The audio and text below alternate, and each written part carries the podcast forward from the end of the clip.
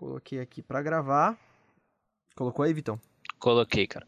Então, beleza. Só fechei a pauta aqui. Deixa eu abrir de novo. Abri. Então, vamos lá. 3, 2, 1. Gravando.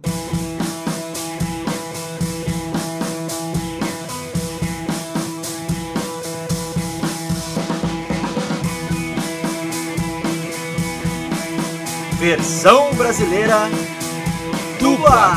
Dublacast. Senhoras e senhores, meninos e meninas, está começando mais um episódio do Dublacast, o primeiro podcast brasileiro exclusivamente sobre dublagem. Eu sou Teco Cheganças e tenho ao meu lado Victor Volpe. E aí, galerinha, beleza? Sejam bem-vindos a mais um Dublacast. Somos dois jovens atores tentando adentrar no mundo da dublagem, mas antes de tudo somos fãs incontestáveis dessa arte incrível. E este, meus queridos ouvintes, é o Dublacast! Ele começou na dublagem no Rio de Janeiro há quase 24 anos, mas se mudou para São Paulo já faz um bom tempo. No episódio de hoje do Dublacast, teremos a presença do ator, dublador e locutor Nestor Chiesi, conhecido por dublar personagens como Sherlock Holmes nas séries Sherlock e Elementary, Dexter da série Dexter, Shane em The Walking Dead e muitos outros, além de ser a voz oficial do canal Sony no Brasil. Nestor vai nos contar sua história na dublagem, suas preferências e experiências na profissão, e na segunda parte do programa ele ainda participará do nosso quadro Eu Te Conheço, respondendo perguntas sobre personagens, atores e produções que ele já dublou. E aí, todos prontos? Então, sem mais delongas, meus caros ouvintes, tá começando mais um episódio do Dublacast!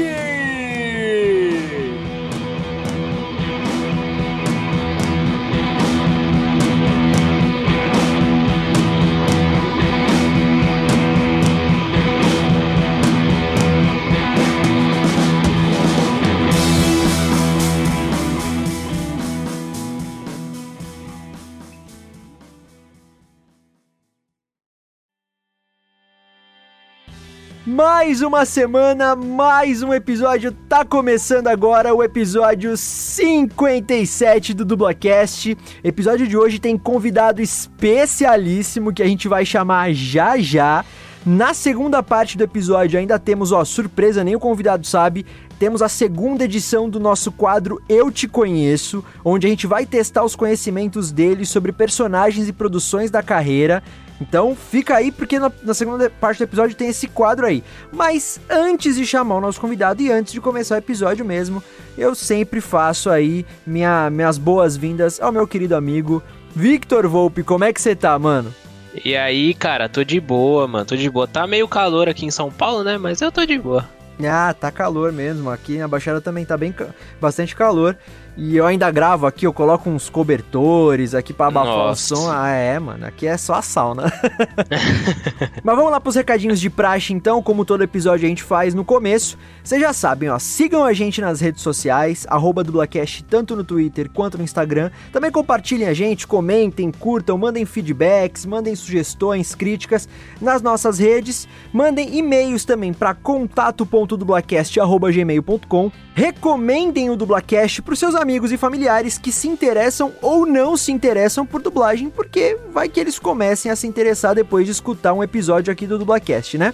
A gente também tá com a nossa campanha do Padrim, né? www.padrim.com.br barra dublacast, nossa campanha de financiamento coletivo. Então a gente tem cinco categorias de apoio lá com cinco valores diferentes e diversas recompensas diferentes em cada categoria aí para vocês nos apoiarem. Então tem lá a categoria desde dois reais por mês até 40 reais por mês e como toda semana a gente fala todo o dinheiro que a gente consegue com essa, com essa campanha, com esse apoio de vocês, vai ser diretamente investido no Dublacast, para a gente melhorar o podcast, para a gente é, aumentar, né, alçar voos maiores com o Dublacast.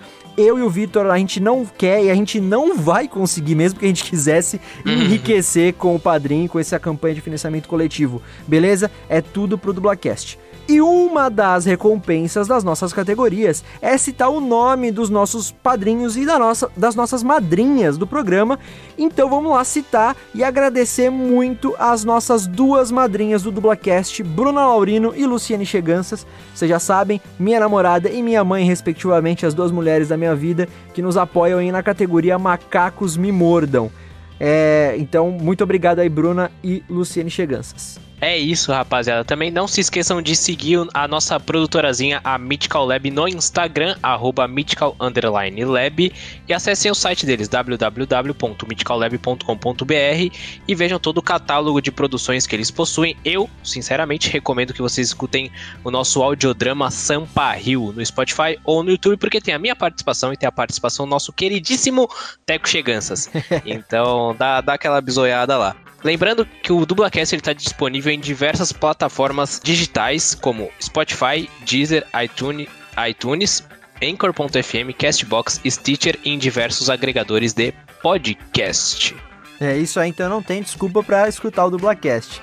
Ó, e lembrando, último recado, e como sempre vocês já sabem, a gente vai falar até essa pandemia finalmente acabar de uma vez por todas.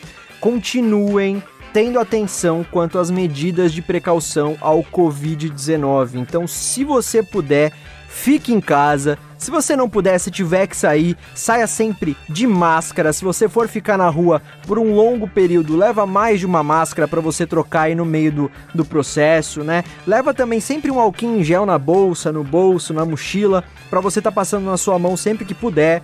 Se você tiver acesso a, a, uma pia, né, com água e sabão, lave as mãos constantemente, né? Quando chega em casa, deixa a roupa para lavar, já é, higieniza seus objetos pessoais, carteira, chave, celular com álcool em gel, o que você puder, você lava também com água e sabão. Enfim, vamos aí ainda combater esse vírus. A pandemia não acabou. Mais uma semana que a gente fala isso. As coisas estão reabrindo, a vida tá voltando entre muitas aspas ao normal mas a pandemia ainda existe, ainda tá aí, e se a gente não continuar tomando as medidas de precaução, vai morrer de novo muita gente, muita gente vai pegar essa, essa porcaria desse vírus e a pandemia só vai aumentar e a gente nunca vai sair desse ciclo. Beleza? Então esses foram os recadinhos de sempre, os recadinhos de hoje. e agora acho que tá na hora de chamar nosso nosso convidado, né, Vitão? Exato, bora. Então vamos lá, ó. Ele é ator, dublador, é carioca, mas que dubla em São Paulo já tem muito tempo e é conhecido por ser a voz de personagens como Dexter na série Dexter, Sherlock Holmes nas séries Elementary e Sherlock. Também já dublou o Thor em várias séries em animação da Marvel, entre muitos e muitos outros. Então, muito, muito, mas muito obrigado por ter aceitado gravar com a gente e seja muito bem-vindo ao Dublacast Nestor QS. Fala, Teco. Fala, Vitor. Tudo bom? Prazer estar aqui com vocês, viu? Que isso, Tô a honra é essa nossa. brincadeira. a honra essa é brincadeira nossa. séria. com certeza, seríssima, seríssima. Sim. Nestor, ó, o nosso público é rotativo, né? Nem sempre todo mundo conhece todo mundo aí. Você é conhecidíssimo já na, na dublagem, enfim. Mas Caso algum alienígena não te conheça, por favor, se apresente aí pro nosso público. Bom, eu sou Nestor Chiesi, sou ator, sou dublador, como você disse, é, sou do estado do Rio de Janeiro, morei no Rio muito tempo, comecei a dublar no Rio, é, mudei para São Paulo há quase 20 anos, dublo aqui direto e já, já fiz aí a voz do Sherlock, como você falou, o Dexter, o Hypnos do CDZ, é, o Nick do CSI, o Agente Dugget do Arquivo X, o Shane do Walking Dead e por aí vai. é muita gente aí. E a gente, a gente costuma brincar aqui, Nestor, que as primeiras pergunta que, perguntas que a gente faz aqui no Dublacast, quando a gente tem um convidado dublador, que são as perguntinhas de praxe, porque vocês que, que já são dubladores que costumam dar entrevista, costumam fazer eventos e tal, já devem estar cansados de responder, mas que são perguntas necessárias. Então vamos lá. Como, quando e por que você começou na dublagem? Então você nasceu no Rio e você começou sua carreira lá e depois veio para São Paulo, é isso? Exatamente. Eu faço teatro desde os nove anos. Eu nunca quis ser outra coisa na vida que não fosse ator. Então eu comecei a fazer teatro aos 9, aos 16 eu me profissionalizei, aos 18 eu entrei para a Universidade de Artes Cênicas, no Rio de Janeiro, a Unirio, me formei, e aos 26 para 27 a dublagem cruzou meu caminho pela primeira vez como profissão, não como espectador, porque eu consumia produto dublado. Eu adorava, por exemplo, Arquivo X, eu era fã alucinado e só via dublado. Não gosto do original do Arquivo X, só gosto da dublagem. E, e aí, eu naquelas coisas de vida de ator, a gente está fazendo tudo que aparece. Eu fazia publicidade, fazia peça infantil, teatro empresa, é, pontinha na televisão. Eu apresentava um programa na época no canal a cabo, logo no comecinho, um programa de cinema. E aí, numa daquelas daquelas fases que você está procurando trabalho, eu me deparei com um anúncio no jornal classificado da VTI Rio, procurando atores profissionais que não tivessem experiência prévia com dublagem para treinamento e possível contratação futura. Eu mandei meu currículo, como qualquer emprego, é, fui selecionado para entrevista. Eles receberam mais de 300 currículos na época e ele, ele entrevistou as 300 pessoas, porque eram todos profissionais já. E aí eles fizeram depois um, um, uma outra seleção e aí ficamos 60 pessoas fazendo aula, né? Era aula que a gente fazia, mas oferecido pela empresa, com Lauro Fabiano dando aula pra gente. E daí foi tendo um, um, um, corte, corte, corte, corte. E dessa geração aí saímos eu, saiu, saiu, saiu também o Mauro Horta. Hum, ele contou essa história pra gente também. Rita tá Lopes. A gente tava todo mundo junto lá. E aí eu fiquei na VTI e fiquei apaixonado né? Eu, a dublagem, quando eu cheguei na bancada, que eu vi como era feito, eu, eu entendi muito cedo que ali era o lugar que eu queria ficar, mais do que qualquer outro que eu já tivesse passado. Teatro, TV. É, eu sou de uma geração onde não era muito comum você querer ser dublador, como é hoje. A dublagem era até um pouco mal vista, assim, pelos colegas atores, como uma coisa muito, puta, não deu certo como ator, foi fazer dublagem. Isso mudou muito nos últimos tempos, mas eu sou da primeira geração, talvez, que escolheu ser dublador. Eu ali, eu fiquei ali porque eu queria continuar ali. E eu fui, na verdade, abandonando as outras coisas que ainda rolavam para mim. Eu tinha uma carreira que, que ia super bem e eu fui parando de fazer as outras coisas para me dedicar à dublagem e depois a todos os tipos de trabalho com voz falada. Né, porque eu não canto nada, sou uma negação. e aí eu fiquei na VTI, eu comecei na VTI, ali foi rolando, e depois logo eu fui para Herbert também, fiquei contratado nas duas. Nessa e época. aí dublei. Desculpa, mas nessa época Não, pode falar. O, o dublador ainda era contratado CLT, né, no caso. Exatamente, exatamente. Já existiam as duas coisas, já existia também o, os eventuais, mas o grosso do mercado que te legitimava no, no, no mercado é a sua carteira assinada. E eu, eu tinha minha carteira assinada pelas duas, ainda bem. Eu entrei primeiro na VTI, que assinou minha carteira depois do treinamento, eu fiquei fazendo estágio e aí fui contratado.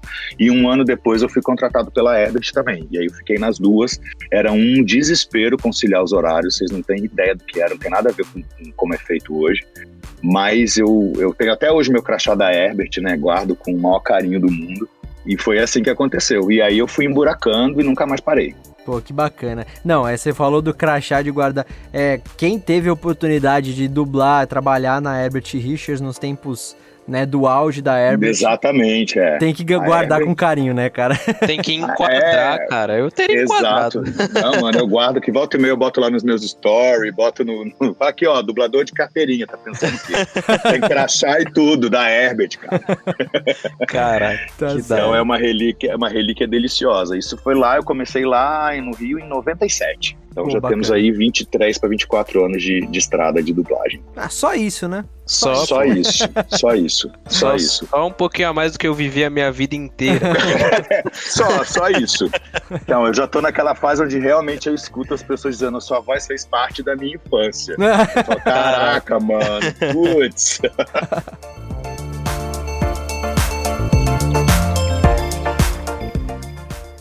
qual é ou quais são os seus personagens favoritos que você já dublou e se tiver os que você menos gostou de fazer?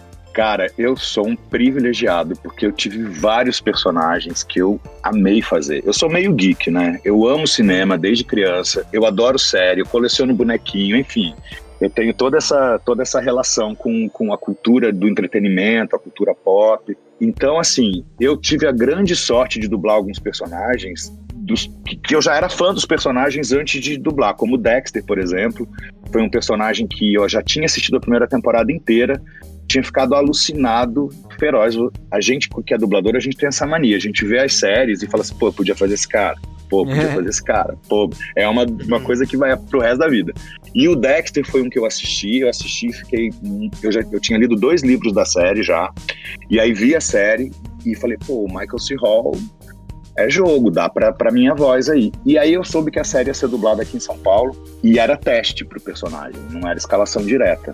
O cliente que ia escolher. E aí eu liguei pro Fábio Moura, que tava dirigindo, e falei, Fábio, eu sei que você tá com uma série aí, tem um cara que eu acho que é pra mim, eu queria fazer ele. Quem? É o Dexter? Falei, é, ele falou, você já tá no teste, o cara é a cara da tua voz, você já tá no teste. E aí realmente rolou. Então eu fiz o Dexter, que eu já era fã, eu fiz o Bill do True Blood, que eu já era super fã da série também, que também foi teste. O Sherlock, que eu já era fã da série também, e foi teste. Eu também adorei fazer o Jamie Lannister, embora eu não tenha feito ele inteiro, eu era muito fã de Game of Thrones, muito fã. O Duggett no Arquivo X, né? Foi meu primeiro protagonista. Lá no comecinho da carreira, eu era mega fã de Arquivo X e a Célia Guimarães, que dirigiu o Arquivo X, que era exatamente na VT onde eu comecei. Quando chegou o Duggett, que ia substituir o Mulder, ela falou: Ah, vai ser o seu primeiro protagonista, você tá preparado. Imagina, eu tinha um, um ano e meio de dublagem. Caraca. e aí peguei o Duggett. Então, assim, eu dei muita sorte. Eu tenho muitos personagens. O Jack Steller, do, do Sons of Anarchy, eu adoro esse personagem também. Me emocionei pra caramba. O, o Randall, do This Is Us, que eu também adoro fazer, que é um personagem super bonito. Nossa, Tem- cara, essa série aí, minha mãe e minha namorada estão alucinadas com ela. É, essa série é uma loucura, assim, o sucesso. E as pessoas estão descobrindo cada vez mais o This Is Us. Sim. É, um, é, um- é uma série linda e o personagem que eu faço é maravilhoso. Assim. Ele é muito incrível, um ator fantástico. E então eu tenho a sorte de ter muitos personagens que eu curto, né? Eu, eu que eu tive uma relação emocional anterior a estar na bancada dublando esses personagens. Então eu me considero muito privilegiado, muito sortudo.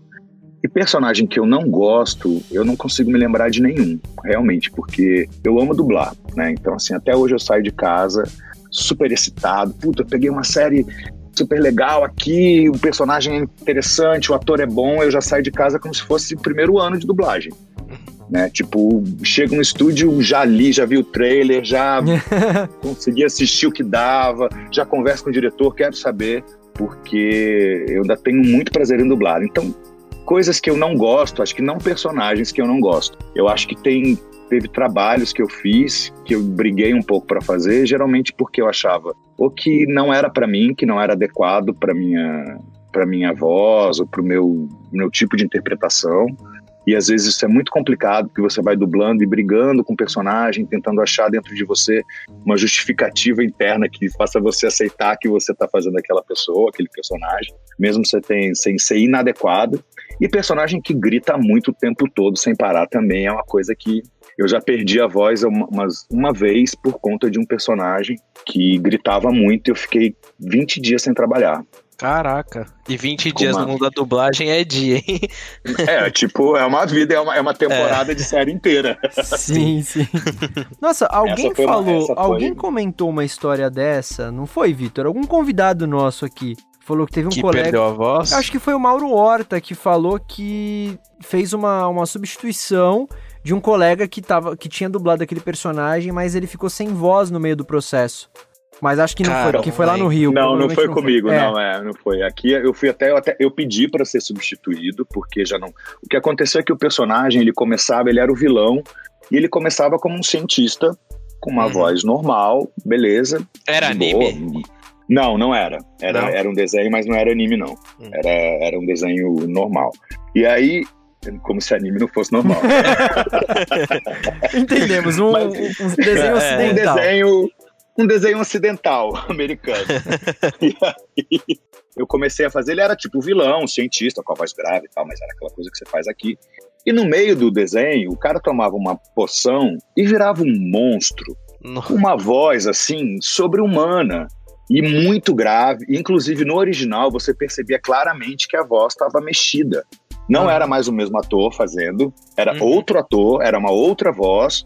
E eu, eu tinha que fazer, então, uma voz de monstro que falava muito, que gritava muito. E aí, no primeiro, quando aconteceu essa, essa mudança, eu discuti com o diretor. Ele falou: olha, disse que estava na hora de trocar. Não, você dá conta, não sei o quê.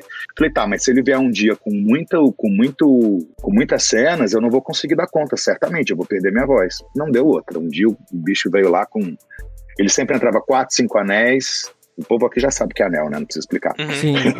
E aí, os quatro, cinco anéis, ele veio com 70 anéis. Lá pelo anel 45, só tá. Não saía mais, não saía mais. Nossa. E aí eu parei e comecei a chorar na escala, né? Porque você vai entendendo que você foi destruindo o seu, o seu aparelho de trabalho ali. Sim. Eu cheguei a chorar nesse dia quando eu fui vendo que tava, comecei a sentir dor mesmo, muita dor. E aí machucou minhas pregas vocais, né, as cordas vocais.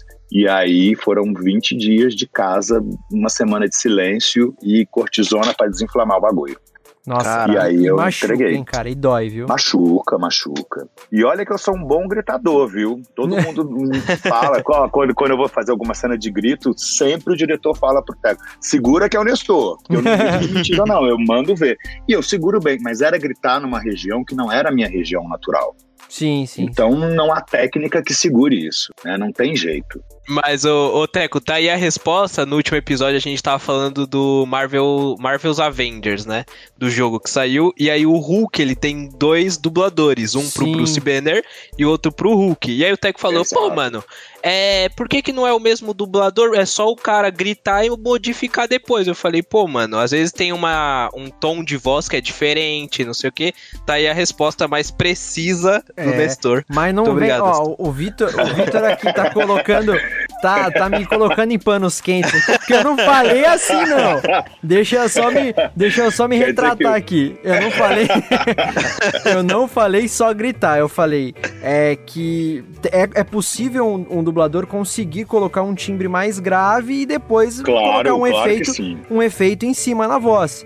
Mas, Claro. mas sim, você explicando alguns personagens. Não, e, e, na verdade, isso é até muito bacana. Eu já fiz outros trabalhos, por exemplo, em que um personagem envelheceu, né? Ele começava tipo jovem, com 20 e poucos anos, e até 60, 70 anos.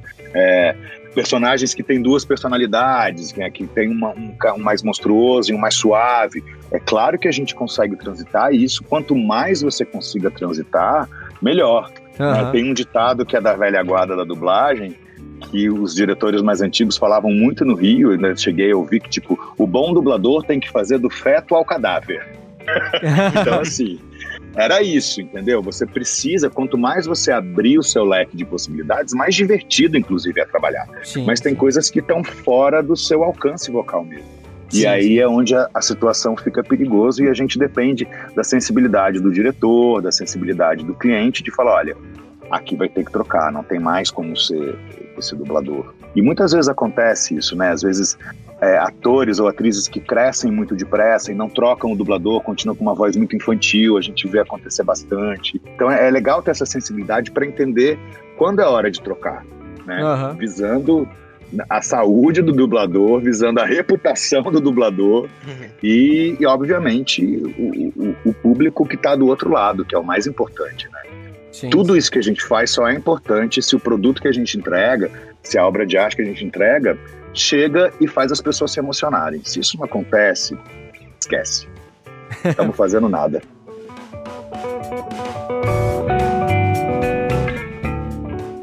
Nestor, me corrige se eu tiver errado, tá? Que eu posso estar confundindo, mas eu, eu tenho quase certeza que não. É, mas tem uma entrevista sua, que agora eu não vou lembrar exatamente onde eu vi isso, porque faz muito tempo. Mas que você Sim. diz que prefere dublar produções em live action, ou seja, com atores reais, do que desenhos mesmo. animados ou filmes em CGI, por exemplo. Então procede, né? Procede, sou, eu- sou eu o cara. E quais outros tipos de, dubl- de, de produção você curte dublar? E tem alguma que você não curte mesmo? Então, não tem que eu não curta. Não tem que eu não curta. As coisas que eu posso dizer assim que eu gosto menos são as coisas que onde a. a- a- nem posso dizer, por exemplo, porque reality é uma coisa que é muito difícil de dublar. Né? Fazer reality bem é muito difícil. A maioria das pessoas que, que quando vai fazer do reality se embanana, é muito complicado você dar verdade, naturalidade, fluidez para aquela pessoa que está falando sem um roteiro, despejando uma quantidade gigantesca de textos, geralmente, e você conseguir deixar aquilo em português é muito difícil. Mas eu sempre falo, o reality tem um lado bom que parece que é, é a hora que o samurai afia a espada, entendeu? Eu não tô lutando, não tô fazendo o meu cati maravilhoso, mas sei lá, é a hora que eu tô afiando os meus instrumentos, ficando afiadíssimo, né? Tratando o meu mal de Alzheimer, prevenindo contra o Alzheimer. Então, assim, você sempre tem alguma coisa excitante para descobrir. A minha, a minha preferência por atores, por live action, é porque, por exemplo, voz original eu gosto muito de fazer, porque você faz antes de ser desenhado. O desenho geralmente tem é, uma dificuldade técnica muitas vezes e uma embora você tenha liberdade em alguns momentos, em outros existe uma restrição muito grande, labiais muito complicadas, é, criações muito particulares, né? muitas vezes de tipos, de, de coisas que, que acabam, para mim, funcionando como um distanciamento e não como uma maneira de me aproximar daquilo.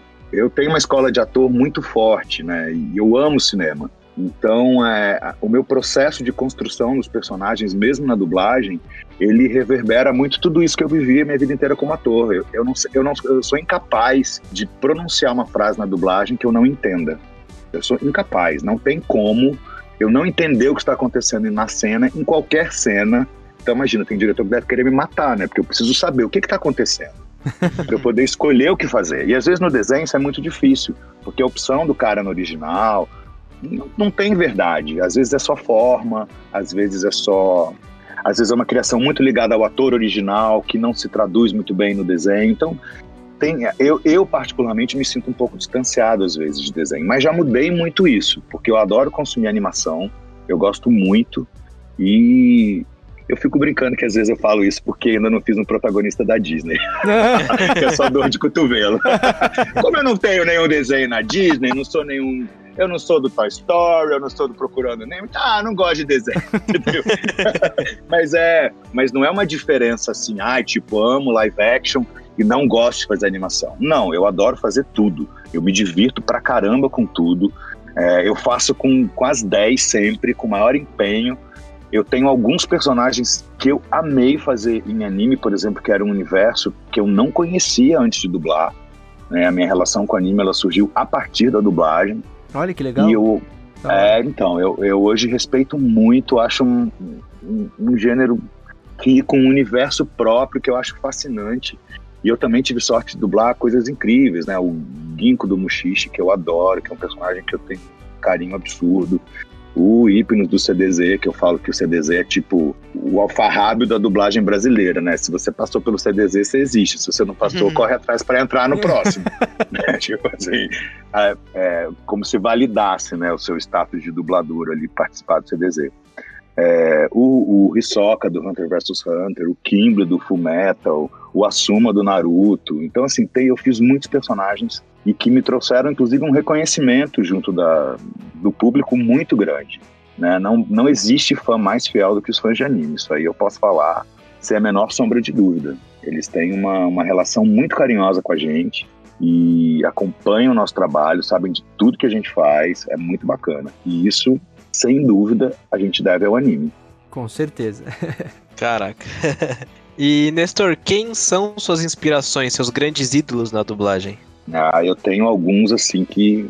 Eu comecei a dublar no meio de um monte de gente fera no Rio de Janeiro, né? Uhum. E, e, a gente dublava junto na época. Então, assim, eu entrava para fazer, tipo, o garçom da cena e tava lá, de um lado a Juraciara Diácovo, do outro Márcio Seixas. De um lado o, Orlando Drummond, do outro a Sheila Dorfman. E aí você Caraca. tinha que segurar o seu, tipo, mano, se eu errar, eles têm que fazer tudo de novo, inclusive, né, pela tecnologia. Então, às vezes, os caras estavam quebrando o pau, eu só falava, tá aqui a conta, senhor. Se eu não fizesse direito, eles tinham que fazer tudo de novo.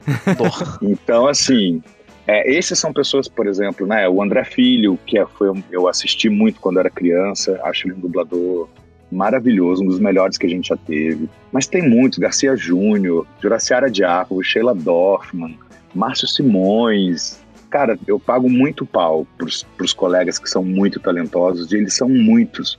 Eu estava falando hoje com um colega exatamente isso, que se a gente fica atento, a gente encontra inspiração todos os dias. Né? Eu vi, por exemplo, um trabalho hoje que eu vi o trailer da Fernanda Baroni, que é uma, que é uma dubladora também que eu adoro, é minha amiga e eu acho ela maravilhosa.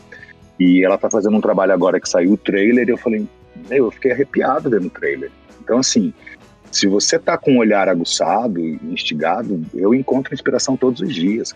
e eu não tenho inspiração só nas pessoas antigas, né? Nas pessoas que eu, que eu vi lá atrás no começo. Eu busco inspiração mesmo no cotidiano. Tem uma geração nova de dubladores aí que eu fico de olho no trabalho e que eu fico inspirado porque eu acho que é a renovação da dublagem que tem um resultado super bacana, tipo a Carol Valença, que já está em um tempinho, mas que o trabalho dela está começando a aparecer mais, é, o Alexandre Cruz, Bia Della Mônaco, Lia Mello, tem uma galera que trabalha de um jeito muito bonito, que é o jeito que eu acredito, com arte, e eles também são uma inspiração para mim. E a gente, a gente tem que se alimentar de tudo isso sempre, né? A minha inspiração não, não fica só no passado. Hum. Eu acho que é legal a gente se inspirar no que está acontecendo hoje, para a gente continuar crescendo como artista, como dublador, e entendendo o que está sendo feito, como está sendo feito. Mas a minha madrinha na dublagem é a Juraciara Diácovo e o Márcio Seixas. Eles foram os dois no Rio de Janeiro que me abriram muitas portas, que me puxaram pela mão e me levaram para os estúdios, me apresentaram para as pessoas. E a Célia Guimarães, que dirigia na, na, na VTI. Eles são inspirações e, e me ensinaram muito do que eu acredito hoje que a dublagem é e do que eu tento fazer na bancada até hoje. Aprendi com eles lá atrás. Cara, que incrível. É, inclusive, você já começou, você respondeu essa pergunta do Vitor e já adiantou até uma, um pouquinho da próxima pergunta, por, por coincidência. Olha só. Porque eu ia te perguntar justamente isso. Também tem uma outra entrevista sua, também me corrija se eu estiver errado, tá? Corrigirei. É... mas, mas que, e eu já contei mas acho que você não vai estar. espero, espero. Porque eu já contei essa história aqui algumas vezes no Dublacast, uma, uns dois ou três episódios assim, que você conta que quando você começou, não sei se foi a primeira escala que você teve, mas uma das primeiras, que você até citou esse exemplo agora. A, a, você, nessa época, dublavam todos os dubladores juntos no estúdio, né? Sim, exatamente. E, e se você tivesse uma, uma fala no final da, do anel ali, do looping, né? no, no caso do, do Rio de Janeiro, é, vocês tinham que voltar tudo. E parece que aconteceu isso. Você era a última fala daquele loop e você errou, e aí todo mundo, tipo, os grandes, os caras, né, os, os, ancião, os anciãos da dublagem estavam com você ali, os mestres, tiveram que voltar o anel, o loop todo de novo ali pra. É, porque você errou. Isso. Isso acontecia com muita frequência. Isso não era uma coisa que, assim, tipo, nossa, eles te matavam se isso acontecesse. Se isso acontecesse cinco vezes na escala com você, aí provavelmente você não teria essa próxima escala. Mas a história mais legal, assim, que eu falo, tipo, a minha, eu lembro da minha primeira escala, a primeira realmente, né? Primeira vez que eu entrei no estúdio para ganhar dinheiro pelaquela hora que eu estava lá dentro, era uma dublagem profissional, era na VTI, já tinha passado pelo treinamento, e aí fui escalado. A diretora era Isis Koskidovski, que eu nunca sei falar sobre o nome dela direito, mas é a Isis Koskidovski. A Isis vai me matar, mas tudo bem. E aí é, eu tava com o Percy, que também tava fazendo ali comigo, e tinha o Mário Tupinambá, que já era dublador da casa, e tinha mais uma pessoa que eu não me lembro. Era um desenho animado bobinho, super bobo, e eu tinha que fazer uma era um piratinha, eu lembro direitinho desse safado, desse pirata. ele aparecia assim, tipo, ele abria uma porta no navio, um papagaiozinho no ombro e falava: entrem aqui. Era isso, apontando a porta pro, pra galera. Mano, eu não consegui fazer. a diretora me substituiu no estúdio. Falou, pensei, ô, ô Tupinambá, é, Nestor, pode deixar, pode deixar, você pode deixar ela, faz esse pirata aí. E eu fiz só o vozerio nesse dia. Quer dizer, a única falhinha que eu tinha, eu não consegui entregar. De tão nervoso que eu fiquei, de tão assustado que eu fiquei com aquilo. E aí eu saí de lá, eu tive umas duas ou três escalas no começo que eu falei, cara, eu não vou conseguir fazer, isso é muito difícil eu não vou conseguir saber fazer isso como essas pessoas fazem. Eu via Juraciara dublando, era uma coisa do outro mundo, outro planeta. Eu falo que era dublagem kardecista, assim, tipo, sobrenatural. Baixava um negócio e ela saía dublando. E não falavam, como é que pode? Mas gente, a, o cérebro da gente vai aprendendo, né? Então é, hoje é engraçado eu pensar, nossa, eu não, não consegui falar, entrei aqui, na minha primeira escala profissional e insisti um pouquinho, deu no que deu. E então, a pergunta era justamente essa, né? Como é que era gravar do lado dessas grandes feras naquela época, né? Era muito incrível. Eu acho que isso, uma das coisas que o mercado perdeu com isso, é, quando a gente começava dessa maneira, a gente tinha um senso de humildade que acompanha a gente pro resto da vida, né? Porque imagina, eu chego lá sem saber fazer direito E eu tô do lado de pessoas que são a excelência naquela área, do meu lado, e eu tenho a oportunidade de, começando, ver como é que elas resolvem as questões difíceis da cena, como é que elas se portam no estúdio, como é que elas entregam. Então eu aprendi muito, muito, muito, muito. E ao mesmo tempo, essa noção de não é nem de hierarquia, mas essa noção de respeito com quem veio antes de mim fica muito forte, né? Porque eu participei ali, eles me acolheram porque eles também te acolhem, né? Não, eles não são. É, é, é, é e hoje eu entendo isso, depois de 20 e poucos anos de dublagem, eu, eu consigo hoje enxergar as pessoas que estão começando e intuir mais ou menos quem é que vai ser escolhido pela dublagem, porque é uma coisa que eu sempre falo, não é a gente que escolhe a dublagem só. A dublagem também precisa escolher a gente, né, de alguma maneira. É, a gente também precisa é, é, ter uma série de, de, de, qualidades e características que muitas vezes não, não depende só da nossa vontade, depende de uma série de fatores. Então tem um, um acolhimento mútuo. Eu escolho a dublagem e ela também me escolhe. Não adianta só um dos dois escolher o outro. A gente precisa se escolher mutuamente. E aí, e, e quando isso acontece, eu, por exemplo, eu sempre fui muito bem tratado pelas pessoas do Rio de Janeiro. Eu trabalhei no Rio só durante quatro anos, um pouquinho mais de quatro anos, e já estou aqui há 20 anos, e eu tenho uma relação maravilhosa com, com as pessoas que me conhecem da época que, trabalha, que trabalhou comigo no Rio, né? que a gente estava junto lá trabalhando, sentadinho na Herbert. Então era muito legal. Dava, a gente ficava para morrer no começo, né? Imagina você começando e aí você entra aí no estúdio, tá ali o, sei lá, a, a Miriam Fischer de um lado, o Garcia Júnior do outro, e você é o garçom, e se tu errar, eles vão fazer de novo, uma briga quebrando o pau. Eles estavam arrebentando há um minuto. Entendeu? estavam lá mandando ver e você fala que, é, que a conta você erra. Aí é, é, isso. Mas eles também tinham uma tolerância e você aprendia muito, né? Você aprendia, inclusive, a controlar o seu emocional. Porque uhum. ele não pode entrar, né? Você aprende a ser, a ter sangue de barata, cara. Chegar ali e ficar tipo, mano, tá tudo bem, eu tô arrebentando, entendeu? E, se mor e morrendo por dentro. Mas esse era o lado, era o lado bom. Eu, não, eu nunca aprendi tanto sobre a dublagem quanto eu aprendi assistindo essas pessoas dublando. Você acabava fazendo um estágio, né? Dublando e fazendo estágio ao mesmo tempo. É um estágio privilegiadíssimo, porque era um estágio. Porque a gente hoje, quando faz estágio, você fica do lado de fora do estúdio, né? É. Uhum. Eu estava na bancada, do lado do dublador, com o texto na minha frente, lendo o que ele estava lendo, vendo o que ele cortava, como ele resolvia, como ele tirava, como ele ajeitava o texto, como ele resolvia o que estava na tela com a voz. Então era o melhor estágio do mundo, porque era o estágio lá no olho do furacão, entendeu? Maravilha. Do lado dele, sentindo a respiração, o comentário dele entre a cena e outro, o, o, o que, que era difícil, o que, que ele tinha facilidade. Então era hum. muito incrível. Isso era realmente maravilhoso. E você ainda tinha que estar presente porque você ia entrar em cena, né? Então era muita Exatamente. coisa acontecendo, Celo. Exatamente. Agora tinha uma coisa que era legal nisso, porque muitas vezes você chegava, você estava escalado, sei lá, de né? Eu estava escalado geralmente de meio de e meio a meio de 45, tinha 15 minutos de escala, vamos supor, meia hora. E naquele período tava, sei lá, por exemplo, a a Silvia Salucci estava, porque já dublava, já era protagonista nessa época. Ela estava lá dublando, sei lá, de 8 da manhã até 2 da tarde, porque ela era protagonista, e eu só tinha uma entradinha.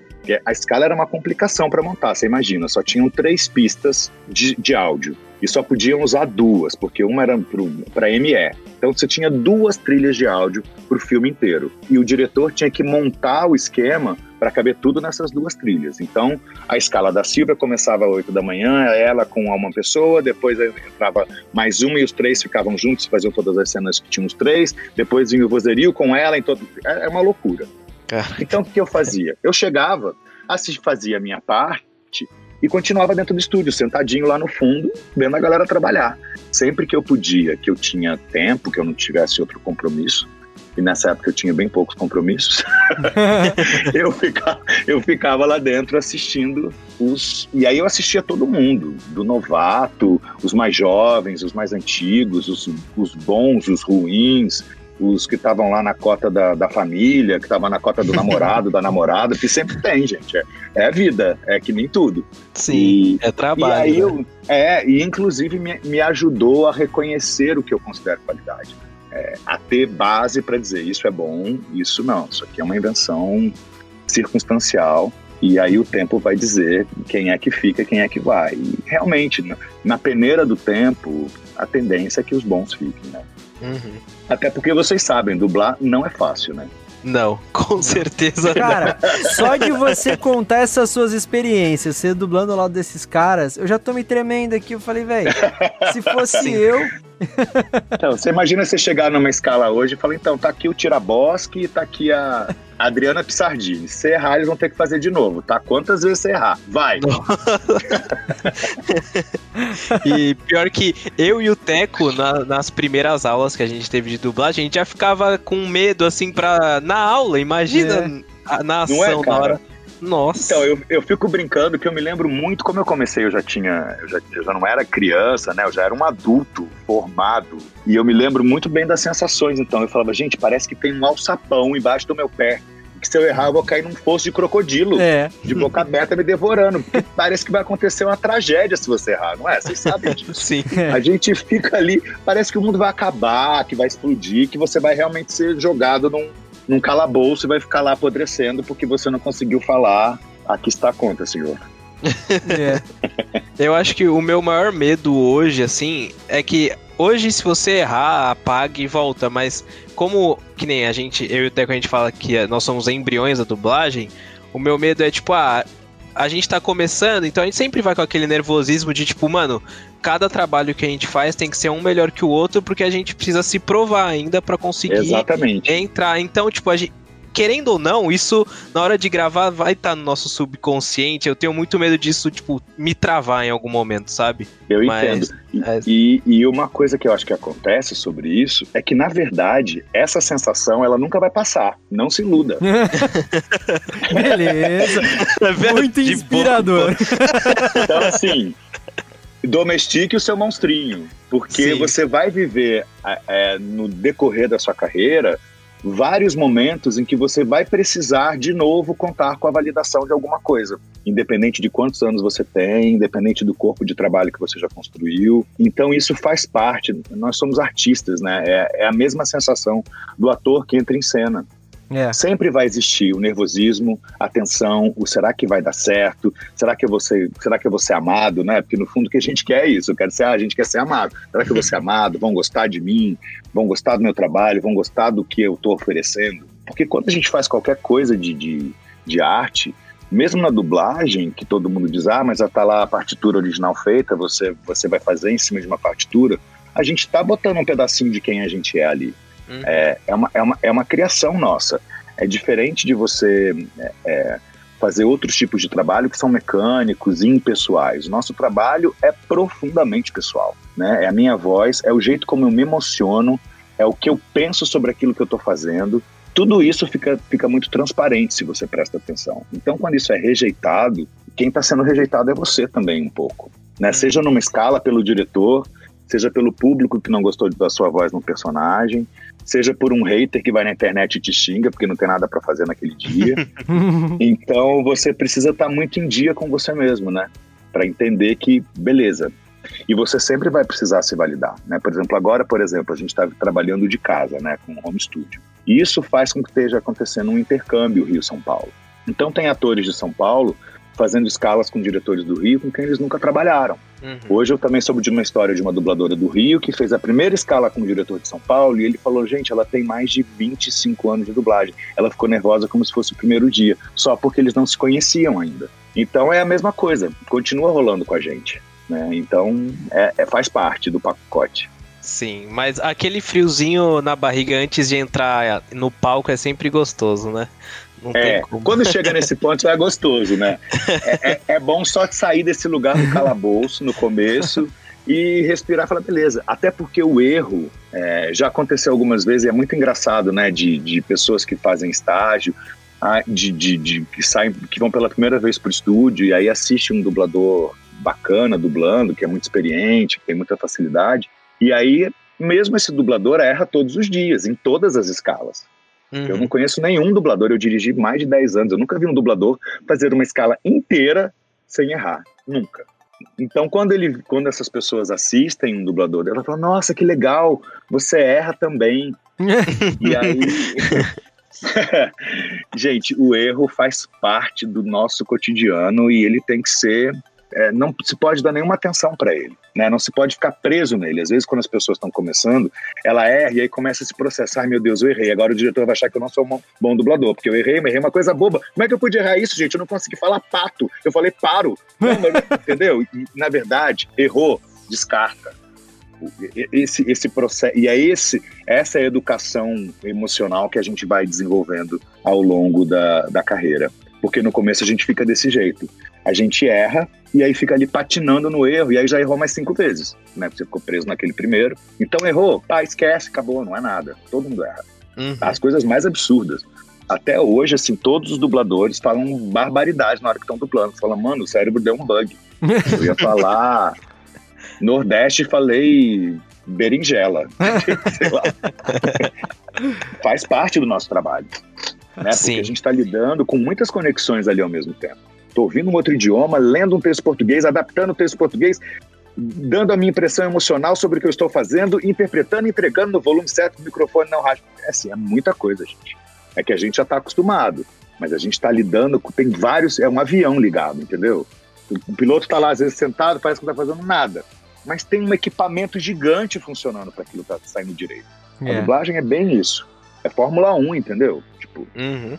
Eu tenho um dublador que falou uma coisa que eu acho muito bacana, assim, tipo, é, ele falou, quando uma pessoa que não conhece dublagem assiste um dublador muito bom dublando, ele fala, nossa, como dublar é fácil, né? Meu, o cara só foi falando, falando, falando, falando, falando, falando, fez o filme inteiro, foi embora. Nossa, dublar é muito fácil. E essa mesma pessoa, às vezes, quando vê um dublador que não é tão bom e vê o cara errando muito, sai pensando, nossa, esse cara é muito bom porque ele fez uma coisa que era muito difícil, porque a gente via que era difícil, e no final ele conseguiu fazer, entendeu? Uhum. Então, às vezes, acaba dando essa. Quando na verdade, não. O dublador que você vê dublando como se não estivesse fazendo nada, você pode bater cabeça pro cara, porque ele tá fazendo um monte de coisa sem mostrar o menor sofrimento fazendo todas essas coisas. Ele tem um domínio daquilo muito grande, como um, como uma bailarina de balé clássico, primeira bailarina, que está lá morrendo de dor e está sorrindo leve, parece que está dando aquele pulo de 10 metros de altura e não está fazendo nada. É a mesma coisa quando vocês vê uma pessoa como, sei lá, Pissardini, a Adriana Pissardini, a Eleonora Prado, é, a Angélica, Angélica tem a Angélica Santos e a Angélica Borges do Rio, Angélica Santos, Angélica Borges, enfim, a Maíra Góes, que é outra também que é maravilhosa. Quando você vê essas pessoas dublando, você fala, nossa, como dublar é fácil, né? Olha só, gente, já foi rapidinho. Mas só ler é, o texto contrário. ali. é, só ler o texto, já foi, já encaixou, ainda riu no meio, conversou com o diretor, olhou, entendeu? Não é isso, não. É, aqui o domínio é muito grande. E é, é muito legal isso que você falou de da gente entregar um pouco da nossa, da nossa alma pro, no filme na hora que a gente tá dublando, porque Sim. a dublagem, ela é a versão brasileira, ela não é a tradução literal. Não. Não. Então é a gente ali, querendo ou não, né? E isso é muito legal, é muito legal mesmo, é... tipo isso que você falou. Eu sempre penso nessa questão, porque muita gente pergunta, né? Ah, então a dublagem é um. É, a dublagem não é arte, a dublagem você só imita o que está feito, a dublagem é só uma ferramenta de acessibilidade para quem tem alguma deficiência. Eu discordo de tudo isso, assim, profundamente a dublagem, embora você siga uma partitura, eu sempre falo, mas então quer dizer que um bom violinista, quando está tocando bar, não faz diferença porque a partitura já está escrita? Faz toda a diferença quem está tocando uhum. a partitura, mesmo que ela já esteja escrita, né? Bar é genial e o violinista também é genial, o pianista também é genial, como o dublador. Então a gente tem uma partitura, mas se, só a gente poderia fazer como a gente faz. Nenhum dublador vai fazer igual ao outro dublador mesmo dubladores que têm vozes parecidas, que têm interpretações parecidas, temperaturas parecidas de interpretação, é um trabalho único. Só uma pessoa pode fazer aquele trabalho daquele jeito. E não é acessibilidade, é acessibilidade para o mundo emocional, né? A gente se emociona na nossa língua nativa, na nossa língua mãe. A gente pode saber 10 idiomas, mas a gente se emociona, a gente reza na nossa língua original. Então a dublagem, na verdade, ela, ela, o objetivo dela é trazer mais perto do coração de quem está assistindo. Não é outro. Em primeiro, como arte, eu acho que é isso. Eu quero pegar esse produto que é de uma outra cultura e, e, e trazendo para o português, claro, eu atendo todas as pessoas que não falam esse idioma. Aí tem a, a, treta da legenda sempre, né? Que é uma treta infinita, né? Eu sempre digo, gente, eu adoro, por exemplo, quando falam, ah, mas a pessoa que vê dublado é preguiçosa porque não lê a legenda. Aí eu falo, então, mas eu não sei se você sabe, a experiência audiovisual não é uma experiência de leitura. A experiência de leitura se chama livro. Se você quer ser culto, se você quer ser culto e mostrar que você gosta de ler, vá ler um livro. Né? Aquela experiência onde a dublagem se insere, ela não é uma experiência. A, a, a, legenda, na verdade, ela é uma interferência muito pior do que a dublagem. Porque a dublagem é uma interferência, sim, mas ela é uma interferência que ajuda o produto, que não altera a imagem, né, a visão, e que, se bem feita, que é outra coisa que as pessoas às vezes não entendem, a dublagem não é tijolo. Existem boas dublagens e existem dublagens ruins. E eu acredito 100% que uma boa dublagem sempre, no mínimo, entrega a mesma qualidade que o original, quando não maior, para o público a quem ela é destinada. Então, são muitos mitos aí que a gente precisa lidar sempre, mas que já estão caindo aos poucos, né? Estão uhum. caindo bastante eu já sinto uma transformação muito grande disso tudo. É, o Nestor falou da legenda e eu queria ressaltar o tanto de informação que a pessoa perde visual quando tá assistindo legendado, né? Porque ela tá muito. focando ali na legenda e a coisa tá rolando na tela e já aconteceu. A interpre... Até a interpretação do ator você não consegue ver direito porque está na legenda. Exatamente. E é muito engraçado porque, assim, as pessoas às vezes pensam em produtos americanos ou na língua inglesa que mal ou bem a gente tem uma, uma, uma vivência cotidiana onde o inglês se mistura no Brasil, né? A gente meio como colônia tem o inglês aqui toda hora, é uma língua que a gente está acostumado a ouvir desde criança, a gente consome, consome música pop, a gente consome rock and roll, enfim, a gente tem um, um acervo, mesmo que a gente não fale o idioma, todo mundo arrisca uma palavrinha ou outra, né? Todo mundo que consome é, entretenimento. Uhum. É, então é uma língua muito muito familiar para os nossos ouvidos. Eu sempre gosto de perguntar quando a pessoa vem dizendo, ah, mas eu prefiro o original porque não sei o quê. Eu falo, tá bom, beleza, entendo aí, de repente o inglesinho. Você mal olha para a legenda, muitas vezes que, eu, que as pessoas quando falam isso, são pessoas que, no fundo, olham muito pouco para a legenda porque já, já falam inglês. Então, assim, a, a legenda tá ali só como uma muletinha, assim, só para uma dúvida. Eu falo, tá bom, agora vamos viajar para um filme falado em dinamarquês você realmente consegue assistir um filme dinamarquês. Ah, não, e às vezes eu vejo dublado, uhum. porque senão você não tira o olho da legenda. E aí você não vê o filme é. uhum. inteiro. Quando você joga para uma língua menos familiar pra gente, dinamarquês, turco, mano, é quase 100%. Ah, Ian, eu vejo dublado. Se a dublagem estiver legal, eu vejo dublado. Porque você acha que você vai realmente quando falar, não, mas o trabalho do ator, o trabalho do ator está muito no rosto, no olhar, no cinema, então, principalmente, né? A voz é quase ali uma, uma coisa que vem junto, mas o rosto dele é que você precisa ver. O que está acontecendo é que você precisa ver. A uhum. ação é que você precisa ver, né? Então, eu não consigo achar nenhum ponto em que a dublagem saia perdendo para o público. Nenhum, realmente. É, concordo. Concordo em todos os pontos, cara. Assina embaixo. Assina embaixo né? também. Vamos fazer Exato. boas dublagens, né? O que eu falo, aprendam a reconhecer o que é bom na dublagem. A gente tem uma coisa que é muito cruel, que é tipo assim, a dublagem, quando ela tá boa, ela é invisível pro espectador. Esse é o nosso objetivo, né? Hum. Então, olha que louco, a nossa, o nosso trabalho, a nossa arte, quando ela alcança a excelência, a pessoa que assistiu o seu trabalho diz o quê? Nossa, que filme legal. Nossa, que série incrível. É... Nossa, que anime foda.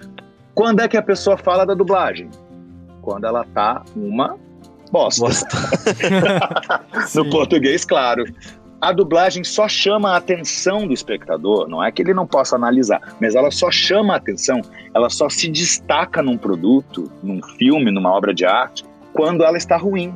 Uhum. Então eu acho que as pessoas precisam começar a ligar essa chave, entender o que é dublagem ruim, entender o que é dublagem boa. E você entende o que é dublagem boa quando você fala: Nossa, eu vi aquele filme e sério, eu vi dublado e eu gostei. A dublagem tá boa, pode ter certeza.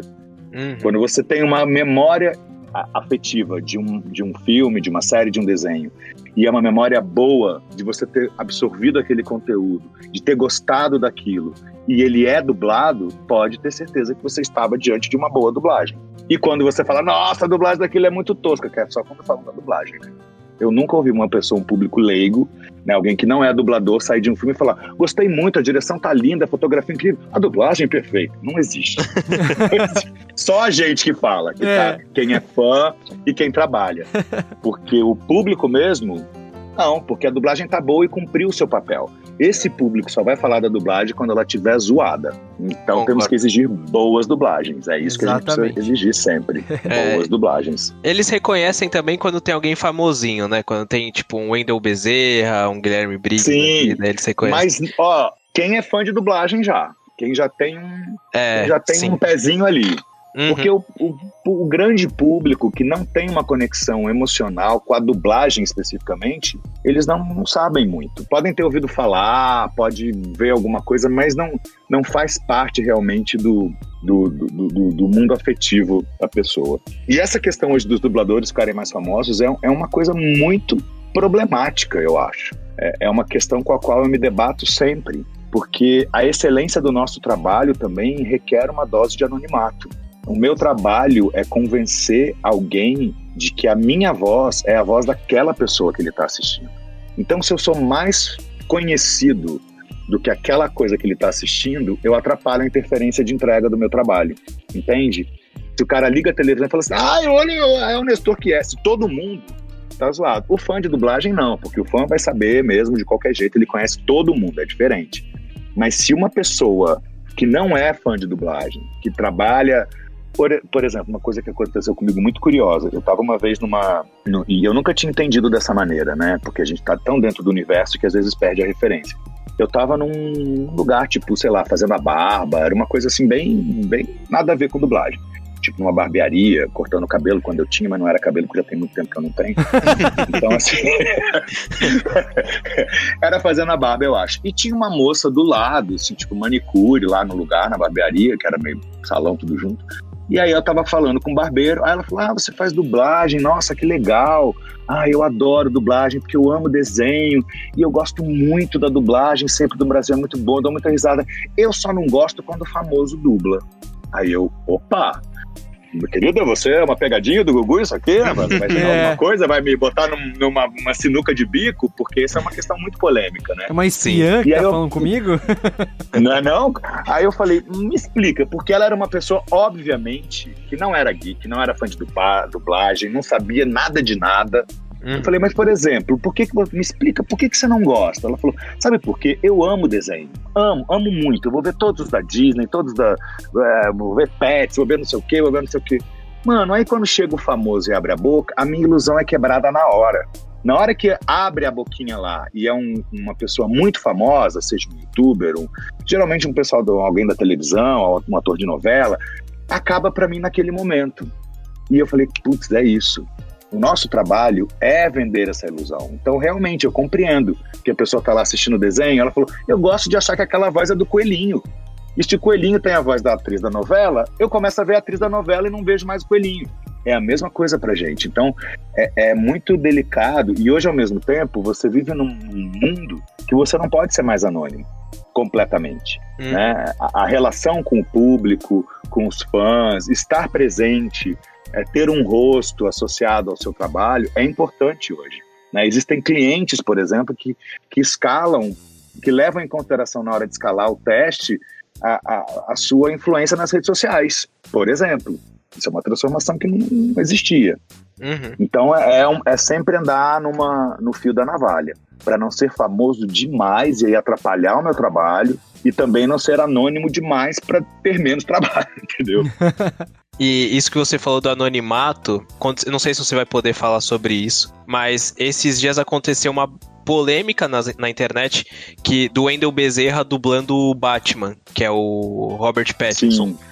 Sim. É, e eu acho que se fossem pessoas anônimas, é o, tipo, é o mesmo cara que dublou o Robert Pattinson em 200 filmes. Beleza, vai lá e Exatamente. faz. Mas por ser o Wendell Bezerra, a galera caiu Exatamente. matando. Tipo, não, ele é o Goku. Esse, pois é, esse é um dos casos em que eu acho que a fama acabou, como como se fala em inglês, né? Bite you in the ass, acabou te mordendo na. Acabou dando, né? Você acabou te, te prejudicando em vez de ajudar. Esse é um Uhum. exemplo muito específico. O Wendel é, obviamente, mais do que capacitado para fazer isso. É Sim. o dono do boneco, já dublou o, o- o ator em muitos e muitos e muitos filmes. E aí eu acho que é exatamente isso. Esse é um exemplo muito bom que você levantou. Porque não tem a ver com a qualidade do trabalho que ele entrega. Tem a ver com o quanto ele é famoso Uhum. e quanto ele já é uma celebridade, independente do trabalho dele de dublagem. É meio Black Mirror isso, né, velho?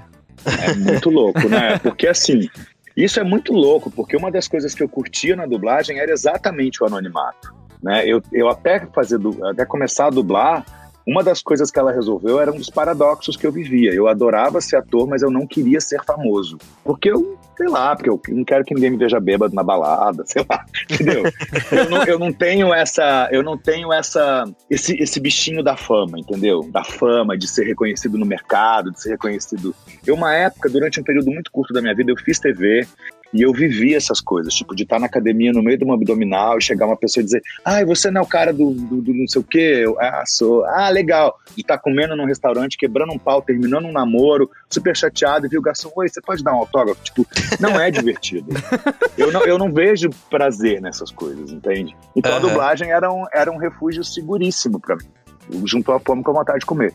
Eu trabalhava com cinema, com, a- com o que eu mais gostava de assistir, trabalhava todo dia, ganhava dinheiro, que é uma coisa rara para ator, né? Você tem uma, uma, uma- um mercado muito organizado e sério nesse sentido, né? Você sabe quanto vale o seu trabalho, desde que você pisa no estúdio até que você sai. Então, er- eram muitas questões resolvidas. O anonimato hoje é uma das coisas que eu mais negocio o tempo inteiro para entender a medida adequada, para entender a transformação do mercado, mas também para não, não passar do ponto. Uhum. É, eu ficaria chateadíssimo, por exemplo, se tivesse acontecido comigo o que está acontecendo com o Endel. Eu certamente ficaria arrasado. É, ele, até- ele teve até que fazer um vídeo se explicando, tipo, por que, que ele deve trabalhar, sabe? Tipo, É, as tipo, pessoas só foram É, eu julgando vi, o tra- né? Ele ter que dizer, cara, eu fiz esse ator em 17 filmes, sei lá. Exato. fez, sabe? Tipo. Então, eu eu nessas horas, eu não sei se eu tenho preparo psicológico. Eu já falo, ah, vai todo mundo se catar, vai catar mato. Eu vou fazer o Batman e o Robin, caramba. É, nossa. É isso, esse é meu espírito. Eu faria a mesma eu coisa. Não, eu, não tenho, eu não tenho. Imagina que eu vou fazer um, um vídeo dizendo, então, queridos fãs, eu sou um profissional que já estou aí. Não, mano, desculpa. vai, vai, vai estudar, vai fazer uma carreira. Eu sempre acho, a gente que é ator, o nosso trabalho tem sempre que falar mais alto do que o que eu tenho para dizer, Uhum. né? Como, como pessoa. O meu trabalho é a, minha, é a minha ponte de contato com o público.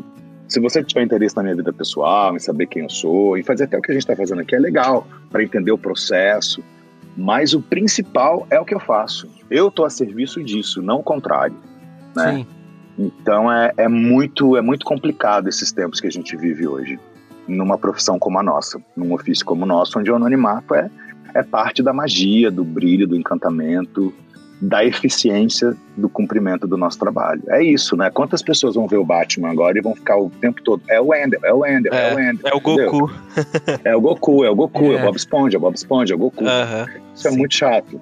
É, É. E é-. Eu- É meio que um paradoxo, né? Porque, tipo, quanto melhor você faz o seu trabalho, mais você é reconhecido no meio da É. dublagem, e aí você vira famoso, e aí sua voz acaba, tipo, você se- virando o É. Nestor que não o personagem. É, só que você então, só tá fazendo seu trabalho bem, sabe? E você não queria Então. isso.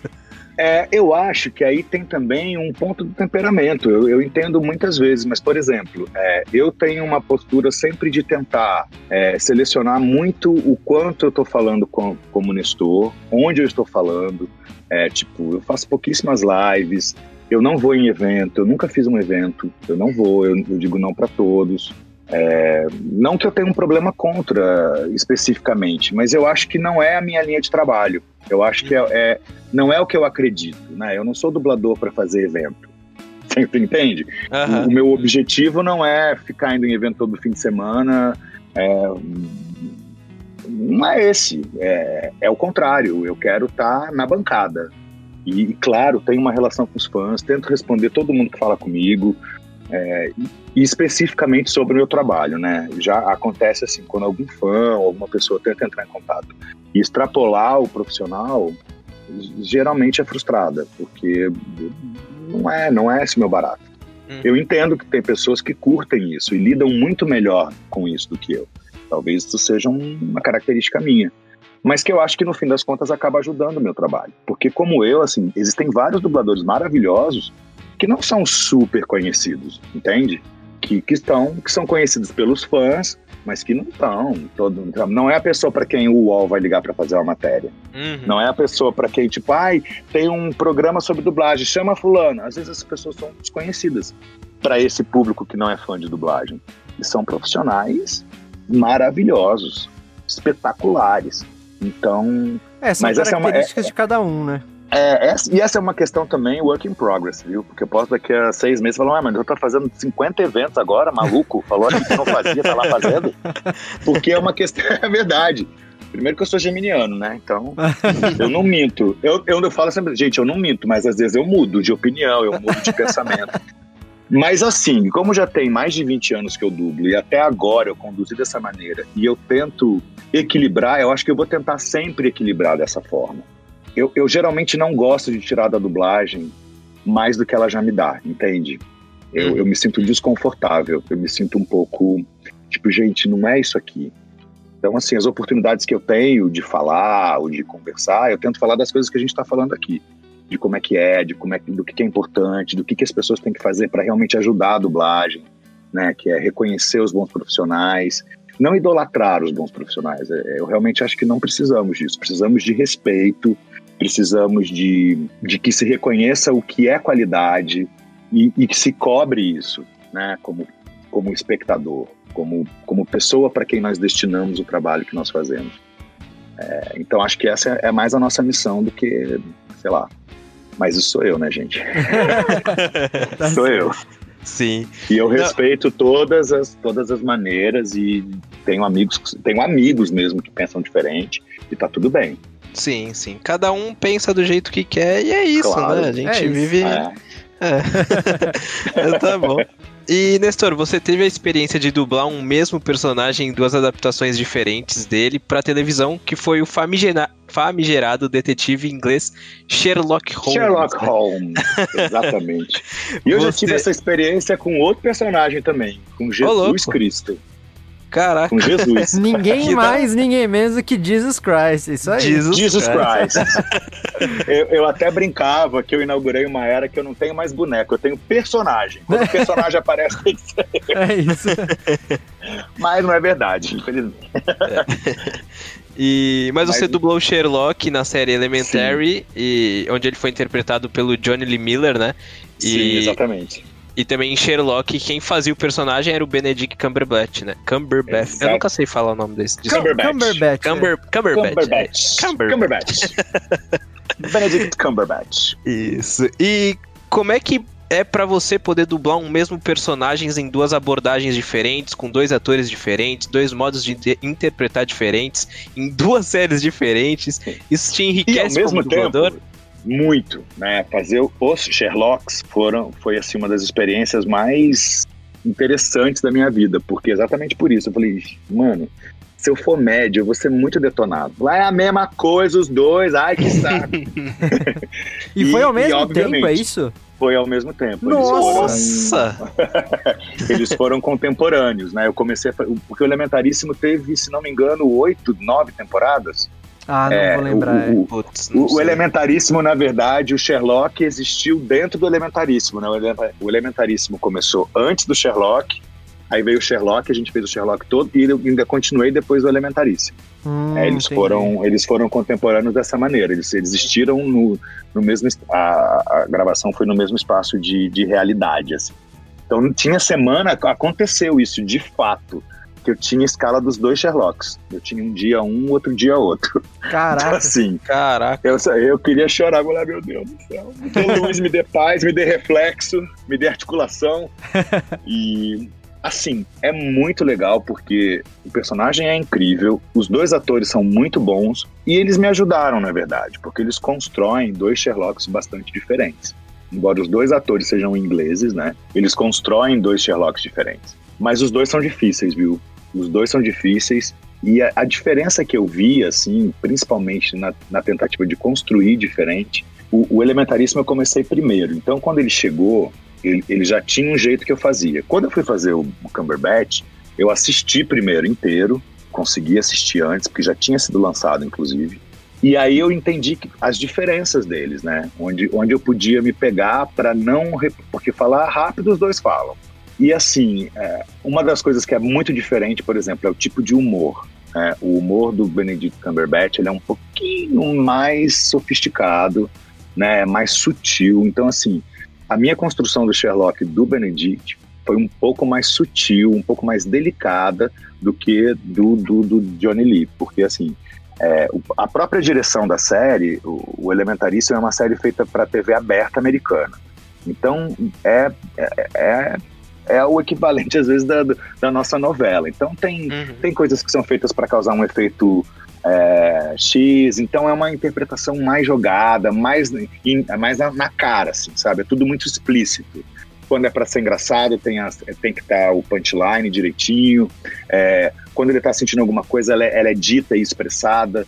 O Sherlock do Cumberbatch é muito mais sutil, é muito mais refinado, né? Aquele personagem tem mais camadas que não ficam tão evidentes. Então a minha, a minha atenção para fazer o do Cumberbatch era assim: assista e entenda que aqui tem coisas que talvez apareçam, e aí eu ficava muito atento para ver se ele tinha entregado no, na composição vocal dele que tinha aparecido, o que eu tinha percebido como espectador, ou se não, se vocalmente.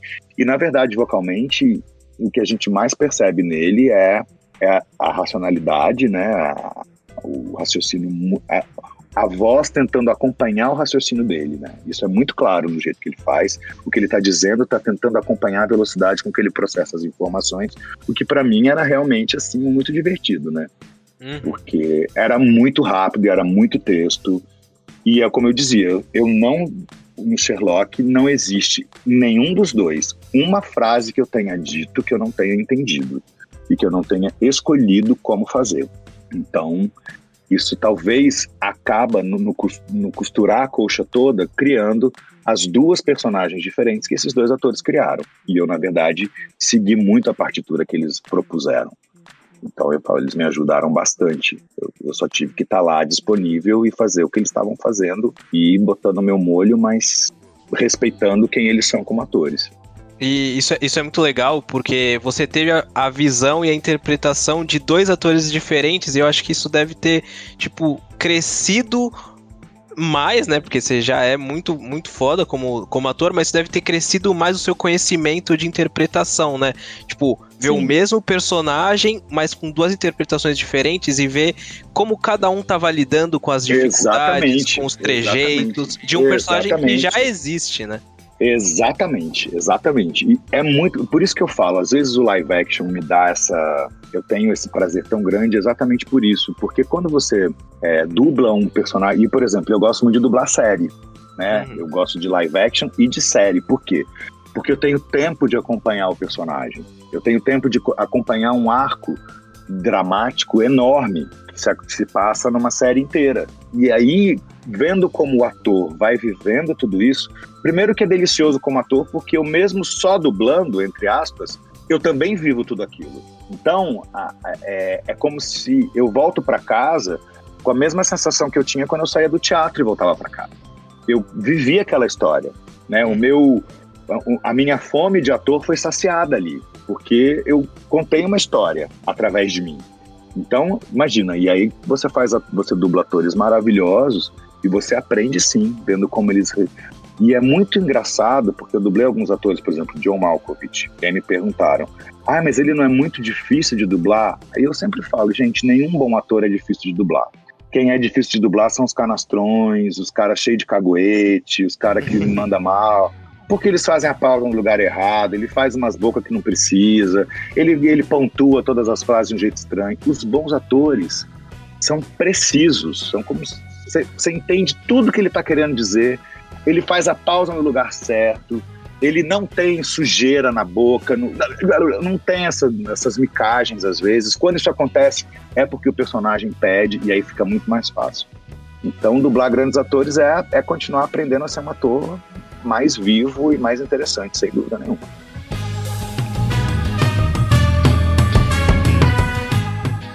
Agora, tipo, saindo um pouco da dublagem, mas não tanto. Você também é locutor, né? Dentre outras várias coisas, você é a voz Sim. do canal Sony, né? Isso, exatamente. comerciais do remédio Stre Strepsius, é isso? Strepsius. Eu não, eu não faço isso aí não. Não, ô Teco, Teco, você falou merda. Não, faço sim, tô brincando, eu tô zoando. Tá é maluco? Ca caraca, morri na cadeira aqui, velho. eu fico zoando, eu brinco até com o pessoal da produtora do Strepsius. Falei, gente, me tira disso, pelo amor de Deus. Eu não construí, eu não construí uma carreira inteira pra ficar conhecido como a voz da pastilha pra garganta, pelo amor de Deus. Não, na Vamos hora que eu... Uma na hora que eu escutei esse comercial, eu falei, puta, é o Nestor. Aí o Vitor é. vem, e aí tu fala que não é, caraca, mano, tô com. Não, aqui. sou eu mesmo. Mas depois não. eu vou mandar conta pro Infectus pelo, pelo, pelo Merchan aí. é isso aí, valeu. é, deixa eu te falar, então, eu, na verdade, eu sempre costumo dizer que eu sou ator de voz, né? Uhum. Por quê? Porque eu trabalho com, com todas as possibilidades de mercado para a voz falada. Então eu faço, eu trabalho num, com locução, mas eu não me considero um locutor, até porque a locução que eu faço, ela, ela parte inclusive muito do mesmo princípio da interpretação, né? De uma mensagem que vai ser passada, de um jeito que é feito. É lógico que como a gente domina a técnica do, do, nosso trabalho, às vezes eu sou só uma foca adestrada. Vou lá e faço que nem uma foca, rodo a bola no meu nariz, não senti nada e vou embora. Beleza, também existe mas eu me dou bem nos comerciais, nos jobs que pedem uma personalidade, que tem a ver com a minha personalidade, com a minha com a minha vibe mesmo. Os vídeos mais emocionais, ou na Sony, né, que, que é uma pessoa que fala cotidianamente, que, é, que tem que ter um, uma comunicação com quem está ouvindo. Então, é, como eu faço voz original, como eu faço, como eu já fiz audiobook, como agora estou fazendo lá a audiosérie, a audionovela, podcast de ficção, sei lá, o nome pode ser todos esses. audiodrama. é, audiodrama e por aí vai, que também é uma coisa totalmente diferente. Então, é, sim, eu, e, a, e a Sony foi tipo um presente do universo, né? Eu já tô lá tem 13 anos agora. Caraca. Então, são 13 anos acompanhando o espectador no intervalo e eu acho que tem, tem alguma coisa boa nisso, porque quando eu falo para as pessoas, ninguém fala, putz, eu não aguento mais ouvir sua voz, caramba, cara chato. Geralmente é, ah, que legal, nossa, é você. Aí a gente faz, né, o que o povo adora que a gente faz, às vezes fala, gente, eu não sou um plugin. Não é assim, faz a voz, faz a voz, faz a voz, calma, vamos conversar. Mas quando a gente quando reconhece, geralmente a relação é de carinho. Então isso é muito bacana. Porque a gente também percebe quando é alguma coisa que a pessoa não gosta, mesmo que ela não diga, a cara fica assim, tipo, ah, que legal. Bacana. E a, e, e a Sony foi teu é. primeiro é. trabalho com, com locução ou não? Não, não, não foi. A, a Sony foi o primeiro trabalho como voz de canal, né? E aí ficou sendo o único, na verdade, porque eu sou exclusivo deles, não posso fazer outro, nada. Então, mas eu já fazia, eu comecei logo no Rio também, quando eu comecei a fazer, quando eu comecei a dublar, e aí o Márcio Seixas fazia muita locução, ele falou, olha, você tem um timbre, porque a locução diferente da dublagem, a locução, eu fico brincando que a locução tá para o trabalho de voz, como o galã da novela tá para o ator comum, né? A, a, a locução, ela te exige um, um, certos timbres, ela gosta mais de certos timbres, ela gosta de certas temperaturas na voz, que pode ser engraçada, pode ser, mas existe uma estética, né? Existe uma questão estética maior até do que na dublagem. A dublagem tem trabalho para todo mundo, para todos os tipos de voz, desde que você tenha né, uma boa articulação, uma boa dicção, blá blá blá, mas tem para todo mundo. A locução não tem para todo mundo. É, a locução você tem que realmente cumprir alguns pré-requisitos do que o mercado está querendo naquele momento. E aí o Márcio, na época, falou: olha, você tem um timbre que acho que é bacana, e ele me indicou para uns trabalhos já no Rio, direto, assim. Eu, eu, eu, comecei a fazer na, na cara e na coragem. Nunca fiz curso de locução na vida, nunca fiz uma aula. Eu fiz assim, para não dizer que eu não fiz nenhum curso de locução, nessa época o Márcio dava um curso de locução e eu acompanhei o curso dele como aluno também. Mas eu já fazia locução. Eu já fazia, eu já, na época, inclusive, eu já fazia locução também para o USA Channel, que agora é Universal Channel, Universal uhum. Channel, Universal, né? E eu tinha um programa de cinema e eu já fazia a, a, a, locução das matérias. Então eu já tinha um trabalho de locução ali acontecendo antes mesmo de fazer o, o curso dele. E sempre digo para todo mundo que fala de locução é entenda qual é a sua voz, qual é o timbre, onde ela se encaixa no mercado e assista todas as referências que você puder dos comerciais que fazem sucesso, dos locutores que vocês acham bons e vai entendendo por que, que é bom, vai decupando e vai descobrindo o seu estilo, né? Uhum. Porque isso é bacana, isso é, é você geralmente no mercado de voz começa a sua carreira se inspirando em alguém muito bom e, não é copiando, mas é, reproduzindo às vezes o estilo da pessoa, porque você sabe que funciona e tem a ver com a sua voz, e aí com o passar do tempo você vai desenvolvendo o seu jeito de fazer. Todo mundo faz isso. Eu, quando fiz as primeiras locuções da minha vida, sem saber como era feito, eu tentava reproduzir o que eu ouvia na televisão e no rádio, né? Aquelas vozes que falavam daquele jeito, eu tentava emular essa música para poder ser, ser aceitável, porque eu não sabia outro jeito de fazer. E aí, com o tempo, você vai descobrindo literalmente a sua voz dentro do mercado. Ah, que bacana, da hora. Bacana. É, quando eu, você citou, né, que o, o você tá fazendo, você fez, né, o audiodrama, audiosérie, anyway. Sim. É, eu queria saber como é que foi o processo, porque a gente tem a Mythical Lab, né, que é a nossa produtorazinha, e a gente faz Sim. uns audiodramas e a gente tá até concorrendo em festivais e tal. Eu queria muito saber como é o processo para é, pra pessoas tipo, que são grandes, assim, igual você, sabe? Tipo, como vocês fazem? Então, e, e, nesse trabalho especificamente, eu ainda era o peixe pequeno, né? Porque esse, essa audiosérie, ela é feita com um monte de gente de televisão, né? Na verdade, uhum. que vem do mercado de voz, temos eu e a Isabela a Guarnieri e o Alexandre Cruz. Nós somos os três atores, especificamente atores de voz, que foram para esse projeto. A Jaqueline Vargas, que é autora do, do Tudo Vai Ficar, que é o nome do, do, do podcast, ela é autora de, de, de, de, Ela é roteirista de TV e de audiovisual já há bastante tempo. Ela fez o Floribela, que está reprisando agora. Ela fez o Sessão de Terapia, com o Celton Mello, que também vai voltar com uma temporada nova agora com o Rodrigo Santoro. Então imagina, ela vem desse, ele tem, ela tem esse background. E a Jaqueline é minha amiga de faculdade, a gente fez faculdade. E por isso que eu sempre falo, sempre cuide das suas relações, porque elas são. Né, tio, isso, isso não. E ao contrário do que. Não é que. Ah, então você consegue as coisas porque é amigo. Não. Mas sem dúvida, ser amigo e ser competente faz você conseguir muito mais coisas do que ser só competente ou só amigo. É. Seja as duas coisas. Foi né? o Vitor que dirigiu o audiodrama aí da Mítica e eu participei porque eu sou amigo dele aí, ó. É, vai. é isso aí, ó. Tá vendo? Mas, gente, eu sempre falo isso, né? É, se você tem a oportunidade de trabalhar com alguém que você já conhece e gosta e a pessoa entrega o que você precisa, é lógico que você vai escolher essa pessoa. Não tem nenhum motivo para ser outra, né? Uhum. então, gente, é óbvio. Sim. É, então, assim, mas a Jaqueline, a gente fez faculdade junto e a gente sempre manteve contato. Ela tá morando em São Paulo agora mas não era um contato muito frequente. E aí ela, ela, ela teve vontade, ela gosta muito, ela ouve muitos podcasts americanos, tem uns que são incríveis, né? Que parece que é só um, o, o, áudio de uma série que foi tirado, que, você, que a televisão tá ligada e você tá ouvindo tudo que tá acontecendo, de tão natural e bem feito que é.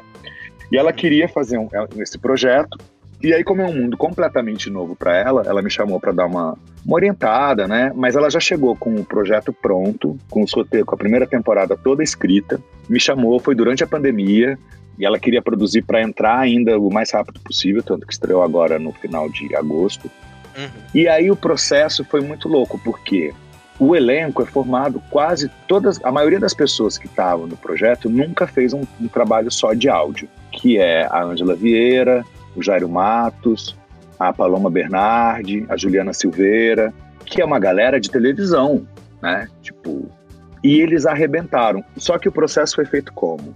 Como existia essa essa falta de intimidade no primeiro momento com o trabalho apenas é, de gravação, como nem só vocal, é de gravação, que né, é outra outra história. A gente teve muitos encontros é, online né, ensaiando e lendo como se fosse uma coisa feita para TV, ou uma peça de teatro, um roteiro de cinema. Então, os atores se encontravam online e a gente fazia a cena todo mundo junto, né? E aí, com o passar dos ensaios, as cenas foram ficando decupadas, o que é muito diferente do processo de criação de áudio que a gente faz. Eu faço, por exemplo, alguns desenhos de voz original, eu recebo o roteiro na véspera da gravação, e dois ou três roteiros, dou uma olhada, no dia seguinte, a primeira vez que eu vou ler em voz alta com o elenco é na hora da gravação. A primeira a gente ensaia, já passa, a segunda já grava, valeu, tchau, refaz essa fala, essa, acabou, foi embora. É, tem uma velocidade muito grande. Então, nesse hum. processo, nesse trabalho, a gente teve um tempo muito grande de trabalhar e eu acho que isso fica muito, muito claro se você ouve o trabalho. Eu, particularmente, gosto muito do resultado. Acho que, a mim, de minha parte, esse processo ajudou a quebrar, não, não muletas que eu tenho, mas é, a gente já tem alguns presets na cabeça da gente quando a gente trabalha. É necessário, pela velocidade, né? Não é todo uhum. trabalho que a gente tem tempo e um, um, diretor dedicado.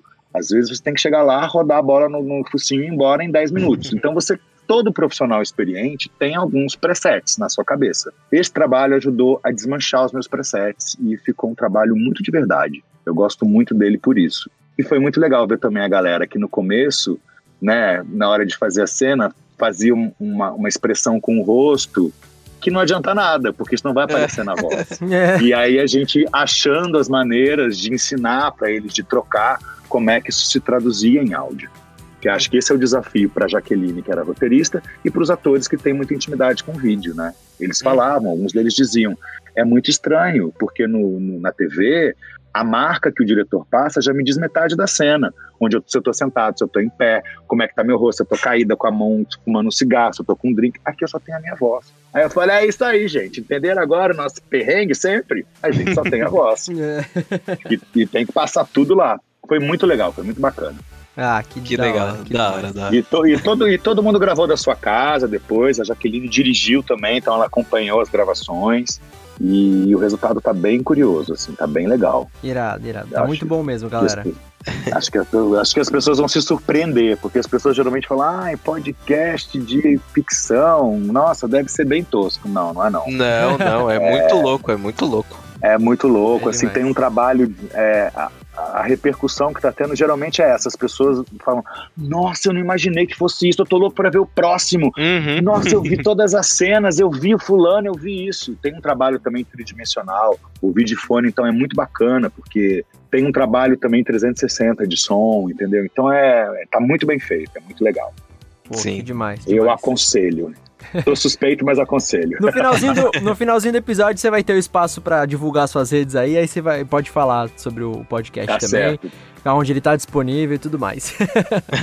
tá, beleza. Esse, gente, tá sendo um episódio muito bacana, episódio 57 aí, com a presença desse queridão Nestor Kies. De verdade, Nestor, de novo, muito obrigado por ter Nossa, aceitado gente. gravar e estar tá aqui com a gente. É. Tá eu demais. agradeço demais, de verdade. Que bom que vocês estão curtindo. Ah, tá demais. Já tá viram demais. que falar eu falo, né? Então podcast é comigo mesmo. tá certo, tá certo.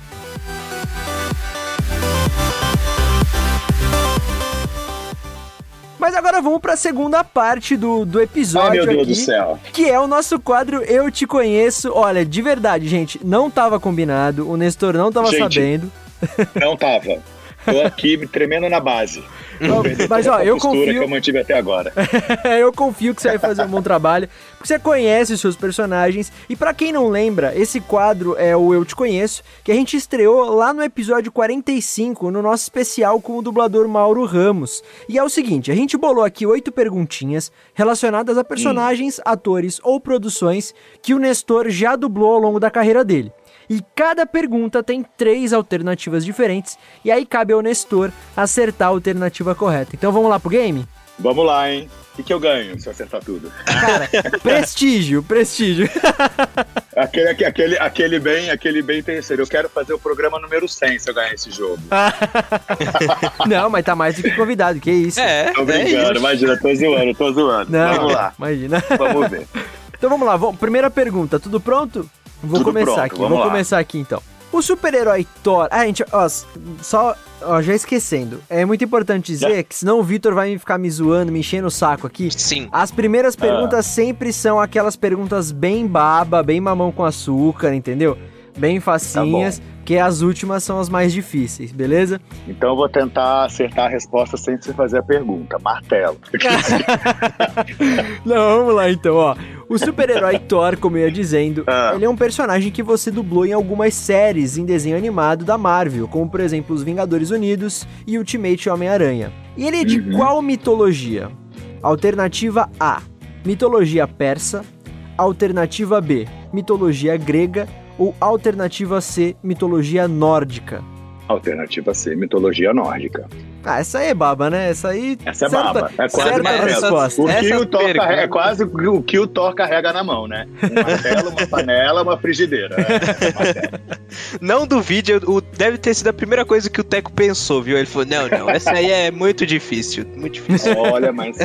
Não, tem- tem- Olha, se bobear, vai ter gente que não vai saber, não, rapaz. É. É, então. Não, mas tem uma Tem pergunta aí, vocês vão ver. A gente É. vai chegar nela. Ah, meu Mas Deus. que eu, ah, meu eu, Deus. eu, eu pensei exatamente isso. Eu falei, caraca, eu acho que esse daqui, eu não sei se ele vai saber, não. Então vou colocar um pouco mais pro final. E você já citou aí durante as perguntas que a gente fez pra você. Então você vai saber. Acabou que não deu em nada aqui. colocar aí uma Oh, meu últimas. Deus do céu. Mas vai lá, Vitão, vai lá, segunda pergunta. Bora, próxima pergunta. Quais das seguintes alternativas contém uma ou mais séries barra programas que não são transmitidas pelo canal de televisão fechada Sony, o qual você é a voz oficial do país? A. Qual que não é da Sony, é isso? Isso. Qual não é Não, da Sony, beleza. Não é da Sony, não é da Sony. A. Grey's Anatomy, American, America's Got Talent e The Voice. B. Uhum. The Good Doctor, Brooklyn Nine-Nine e Screen Queens. C. American Idols, Shark Tank Brasil e The Night Shift. A errada é a B, porque Screen Queens não é da Fox. É, não é da, da Sony, é da Fox. Ah, é isso, acertou, acertou. É isso. Então, Ah, essa é mó difícil, Teco. Acho que eu não saberia isso aí, não, mano.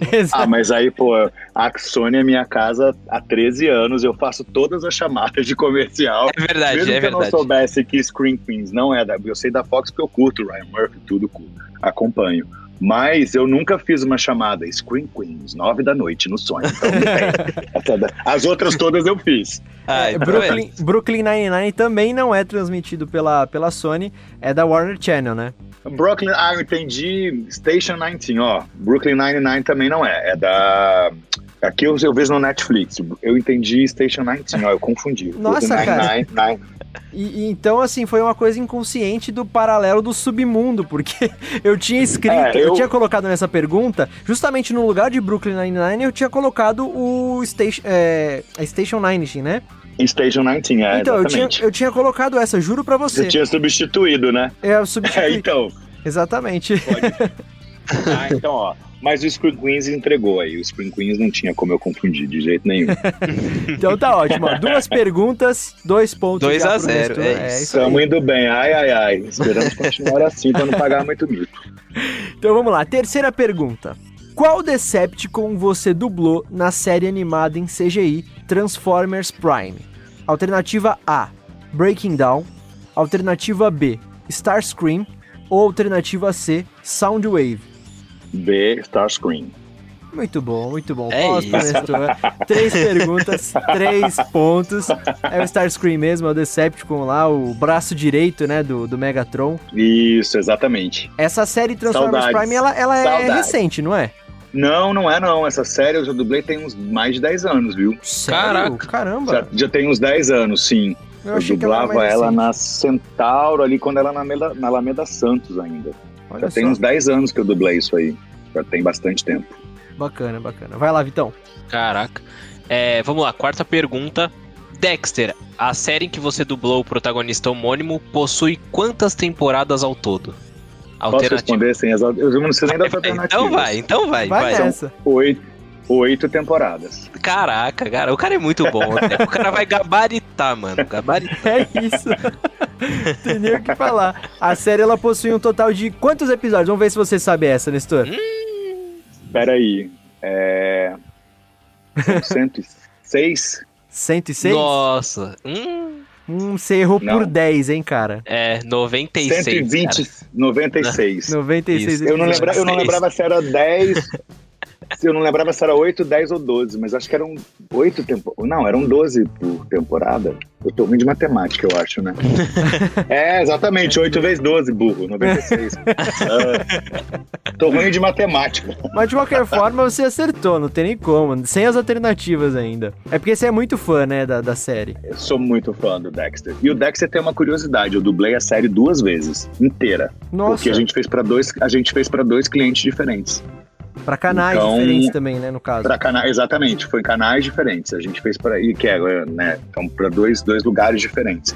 Tanto que tem alguns personagens que foram trocados em uma dublagem e na outra não. Quer dizer, é, tem então. personagens, dubladores diferentes nas dublagens. No... Mas são do, eu dublei duas vezes o Dexter. Então, no, no, primeiro episódio aqui da segunda temporada do Dublacast, a gente falou sobre redublagens. E esse, esse motivo que você acabou de falar aí é um dos motivos que a gente explicou por que, que acontecem redublagens, Sim. né? É, não, e tem muitas histórias, gente. Tem muitas histórias absurdas. Tem uma, uma história que vou contar rapidinho aqui. Ah, Teve uma não, série que certeza. eu fiz chamada Perception, que é com o Eric McCormack, que era o Will do Will Grace. Certo. Uma série chamada Perception, que é uma série da Fox, eu fiz pra Fox. E foi teste na dubla vídeo. E eu ganhei o teste, comecei a fazer a série. Na, enquanto a série estava sendo dublada na dubla vídeo, um outro cliente comprou os direitos de exibição. E a Priscila Franco, que fazia a protagonista feminina da série, estava fazendo já uma série para este mesmo cliente, uma outra série, e o cliente achou que não queria repetir a protagonista. Então o que, que ele fez? Para não trocar só a Priscila, ele trocou o elenco inteiro. Nossa. E aí a série foi dublada ao mesmo tempo em São Paulo, em dois estúdios diferentes, com dois elencos diferentes e lançada ao mesmo tempo no mercado em duas plataformas diferentes, com dois elencos diferentes. Para as pessoas que reclamam aí de redublagem, exemplo mais tipo de que isso faz parte do nosso mercado do que isso eu não consigo pensar. Uma mesma série inédita sendo dublada ao mesmo tempo na mesma praça por dois clientes diferentes com dois elencos bacanas diferentes. Os dois elencos são excelentes. E mais ainda, então, é né? Isso. Pro pessoal que, que não entende, né, e reclama das redublagens, para deixar bem claro que isso não é culpa nem do diretor da dublagem, nem do elenco de dublagem e muito menos do estúdio, né? É, isso Exatamente. aí é uma, é, são coisas dos clientes que são os, os Exatamente. as empresas que mandam dublar aquela, aquelas produções. Eu vou dar a real aqui de quanto poder eu tenho na decisão dos personagens que eu faço. Quer que eu dê a real? Por favor. Manda. Zero. Zero. Eu não apito nada nos personagens que eu faço. Eu é apenas é recebo. Nada, zero. Eu não tenho nem. Nós, dubladores, e, e todos nós, viu? Nós temos zero. Quer dizer, pode existir casos de que a pressão, de que a preferência do público levou tal dublador, mas quem decide, quem escolhe é o cliente. É não é o diretor, não é o, o, estúdio, muito menos, né? O, às vezes o cliente, quando o estúdio escolhe, é porque o cliente deu essa autonomia para o estúdio. Mas isso é muito raro e cada vez mais raro. Né? As, as, séries mais recentes, quase todas elas, passam pela aprovação do cliente. Os trabalhos principais que a gente faz hoje, os mais visíveis, os mais importantes, é o cliente quem escolhe. E na maioria das vezes ele troca, muitas vezes, o dublador que está mais habituado a fazer aquele ator. É muito normal isso acontecer. E a gente nem fica chateado, e às vezes serve melhor ao personagem mesmo. Como eu digo, nós, nós servimos ao personagem.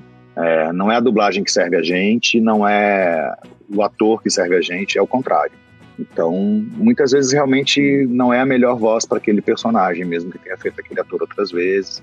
Ou às vezes é a melhor voz e o cliente está fazendo uma besteira e a gente tenta alertar o diretor, o estúdio, mas a decisão é do cliente.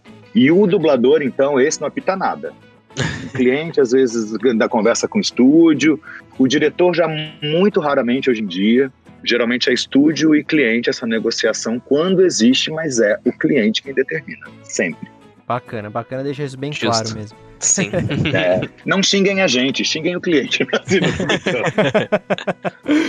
Deixa eu só dar um aviso, gente. É, tinha que ser o Teco, né? Teco Cheganças. Eu, eu falei que são oito perguntas, mas eu acabo de perceber que uma pergunta eu não escrevi, então são sete perguntas, tá? Só pra, só pra avisar aqui. Os... Eu vou ficar, de, vou ficar devendo uma. Aí, ó, tá vendo? Pra você voltar no próximo episódio. Tá vendo? Depois você me manda, eu gravo, eu gravo no WhatsApp e mando pra vocês. Mas vamos lá, então são sete perguntas aí. Estamos Vamos indo lá. pra quinta pergunta. Então vamos lá, ó. Essa daí é aquela pergunta que eu falei que você já respondeu, você vai saber. Eu achei que você não ia, você poderia não saber. Coloquei aqui no final pra. Ah, nossa, é difícil, essa aí não é nada. Mas vamos lá, vou fazer de qualquer forma. Quais as nacionalidades, respectivamente, dos dois atores, o Johnny Lee Miller e o Benedict Cumberbatch, que interpretaram perso- o personagem Sherlock Holmes nas séries Sherlock e Elementary? Aí, alternativa, Então, as alternativas, você quer? Não, então a menos que eu esteja errado, os dois são ingleses. Não, tá certo, é isso mesmo. Não. Os dois nasceram na É, Inglaterra. embora a- o Sherlock Elementaríssimo, o Elementary, seja uma série americana. E o Sherlock da BBC seja uma série inglesa, mas os dois são ingleses. É, os dois Uhum. atores são ingleses mesmo. Eles nasceram ali nos. em Londres, né? Tipo, é que eles. A, a, cidade. É, eu não entendo muito bem como é que funciona, mas acho que é, tem a, a cidade, né? Londres, e tem ali os Sim. arredores de Londres, que são. Os, os Yorkshire, os British É, exatamente. O, Tá ligado, tô ligado. o Lee, como é que é? O Johnny Lee Miller, ele nasceu. Johnny Lee ali, Miller. É, nos arredores de Londres. E o Cumberbatch nasceu mesmo na cidade de Londres. Então os dois, de É qualquer tipo forma. um são- Osasco. É tipo Osasco, isso. São Paulo. Vai. É, É tipo isso aí. ABC e São Paulo, vai. é, é isso. Johnny, Johnny Lee nasceu em São Caetano do Sul, São Caetano, e o, e o outro nasceu aqui na Lapa. É isso. e as outras, alter- as outras alternativas, né? Só pra ver se você teria alguma dificuldade aí, vamos ver. Seria Austrália e Inglaterra, né? Respectivamente. Pegadinha, né? Porque quando põe Austrália já confunde a cabeça da Sim. gente. Fala, Puta, o cara deve ser australiano, cara. E aí eu colocar a C era os dois nasceram na Austrália. A, a A seria certa, que era os dois nasceram na Inglaterra. Mas você acertou de qualquer forma aí. Então vamos pra próxima pergunta. Bora. Vamos lá. Ai, ai, ai. Essa é difícil, hein, mano? Teco, você. Ai, falei. caramba. Falei? Quantos anos tinha o ator Jim Caviezel quando o filme A Paixão de Cristo, o qual ele fez o protagonista e você dublou, estreou no Brasil em 19 de março de 2004? A. Nunca a menor ideia, vou chutar total. Bora. Essa aí já tô entregando. Hum, A. 30. B. 35. C. 38. Eu vou chutar 38. Hum. Não. Errou, errou. Errou! Errou! Ah, que droga. Ele tinha 35 então, né? 35, isso. É, eu fiquei na dúvida. Achei que ele fosse mais velhinho. Ele tinha É, 30 eu sabia que 35, ele tinha 35 porque ele nasceu no dia 26 de, se- de setembro de 68, né? E o filme estreou em Sim. março de 2004. Mas é, tá ali, né? Ah, Uma- 2004, é, é, exatamente, é, pode crer. E eu, eu nem sei se É. a pronúncia é, é Caviezel mesmo. Acho que é Jim Caviezel, isso mesmo. Também, eh, quando eu escrevi essa pergunta, eu falei, puta, se for o Vitor que vai fazer, ele vai me matar, porque nem eu sei a pronúncia Mano, desse nome. Se você quiser que eu erre oito perguntas, você faça oito perguntas sobre números, porque eu tenho péssima memória numérica. Eu, às vezes, gaguejo para dar o meu número de telefone. pra ter uma ideia do grau da dificuldade. Normal, normal. Mas, enfim, vamos lá pra última pergunta, então, sétima pergunta. Eu acho que, pa- parando, parando pra pensar aqui, agora eu descobri que você é super fã dessa série também. Não só porque você dublou ela, mas então você deve acertar essa de boa também, não, não vai ser tão difícil. O seriado Sons of Anarchy, que você dublou o protagonista Jack Steller, foi dublado em Uhum. qual estúdio aqui em São Paulo? Alternativa A, Centauro. Alternativa B, Vox Mundi. Ou alternativa C, Dubbing Mix. Ô, mas aí essa é fácil, né? Porque, pô, eu tava lá dublando. Exato, mano. Ô, Teco, que pergunta é essa, velho? Não, Pô, porque, ó, mano. porque assim, às vezes Dubbing, os ah. dubladores dublam tanta coisa em tantos estúdios diferentes, redublagens Não, e tal, mano. que de Ah, Pô, mas repente... protagonista, Teco, não. Ô, Essas aí Não, foi pegadinha, não, foi não. pegadinha, Teco. Não, aí são muitas temporadas, eu teria que ser muito, muito, muito sequelado pra não que era Debbie Mix. Tá, beleza, então, admito, o Eu lembro sequelado que foi fui eu. dublado Arquivo X, eu lembro, fui, onde eu lembro da foram dubladas as primeiras coisas que eu dublei na vida. Eu consigo saber se foi na Herbert, se foi na VTI, se foi na Delarte, que eu trabalhei um pouquinho, se foi na Cinevídeo, no Rio, que eu trabalhei um pouquinho. Eu geralmente consigo lembrar muito de onde as coisas foram feitas. Eu, eu realmente Não, não seria nada difícil, mesmo que fosse um personagem menor. Tá, e levando em conta também que é uma das, dos seus personagens preferidos, né, que você citou. Sim, é um dos meus carros-chefe, né? o Jackson é um personagem maravilhoso. Nossa, eu adoro ele de paixão. então é isso. Então é isso, ó, cara. Você acabou acertando sete das. Aliás, seis das sete seis. perguntas. Então você foi muito bom, foi muito bem. Foi. Palmas para é. Eu não vou ficar sabendo idade de macho também, não interessa nada, na verdade. Quantos anos o homem tinha em 2004? Mano, nem, não. você não sabe nem a sua idade em 2004, né? Sei, nem a minha, nem a minha eu sei direito mais, quanto mais do Zinca Mas é isso então, Nestor. Essas foram as perguntas aí que a gente tinha do nosso game aí do Eu Te Conheço. E esse, galerinha, foi o episódio de hoje, o episódio 57 do Dublacast. Nestor, mais uma vez, pela milésima vez, muito obrigado de coração por você ter aceitado gravar aqui Imagina. com a gente, porque por você estar aqui de, pô, de coração aberto, trocando essa ideia com a gente. O episódio ficou sensacional, curti demais. E agora é esse o seu espaço aqui, a hora é essa. Se ficou alguma coisa que você, sei lá, pensou agora que podia ter falado e não falou, pode falar. Também é o espaço para você fazer o seu jabá, dar suas redes sociais aí onde o pessoal pode te encontrar. Também pode fazer o merchan aí do seu. Deve fazer o seu merchan aí do, do, do audiodrama que você tá lançando aí com o pessoal. E, e também a gente sempre pede pro dublador convidado aqui do Dublacast encerrar respondendo uma última pergunta, que é o que você acha da dublagem brasileira hoje em dia? Ah, vai ter que ter outro podcast pra gente falar. é episódio 58. É, 58. Liga lá no 58. O que o Nestor pensa da dublagem brasileira. Exato. Não, exato. gente, eu quero agradecer demais. Tá? Foi maravilhoso estar com vocês.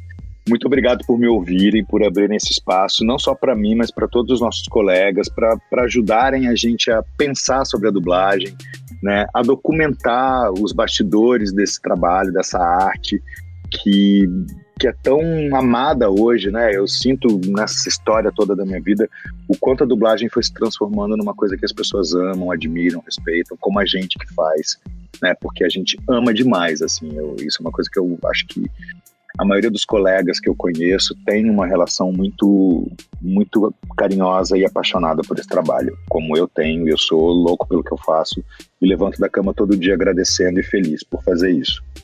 Então, se você curtiu, embora eu tenha dito que gostaria de ficar um pouco anônimo, mas é mentira, pode me seguir nas minhas redes sociais. é Nestor Quies, né? Nestor Quies, C-H-I-E-S-S-E, vocês vão ver no título do podcast aí. É só minha rede social, Instagram e Facebook, é o meu nome. Então é fácil me, me encontrar.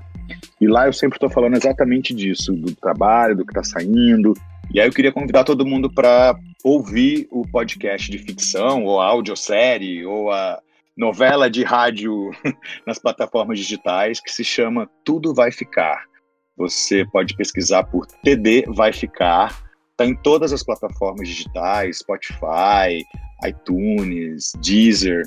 Lá no meu Instagram, logo na bio, tem um link que você clicando em cima você consegue é, ver todos os lugares onde ele está disponível. E aí você escolhe o mais conveniente.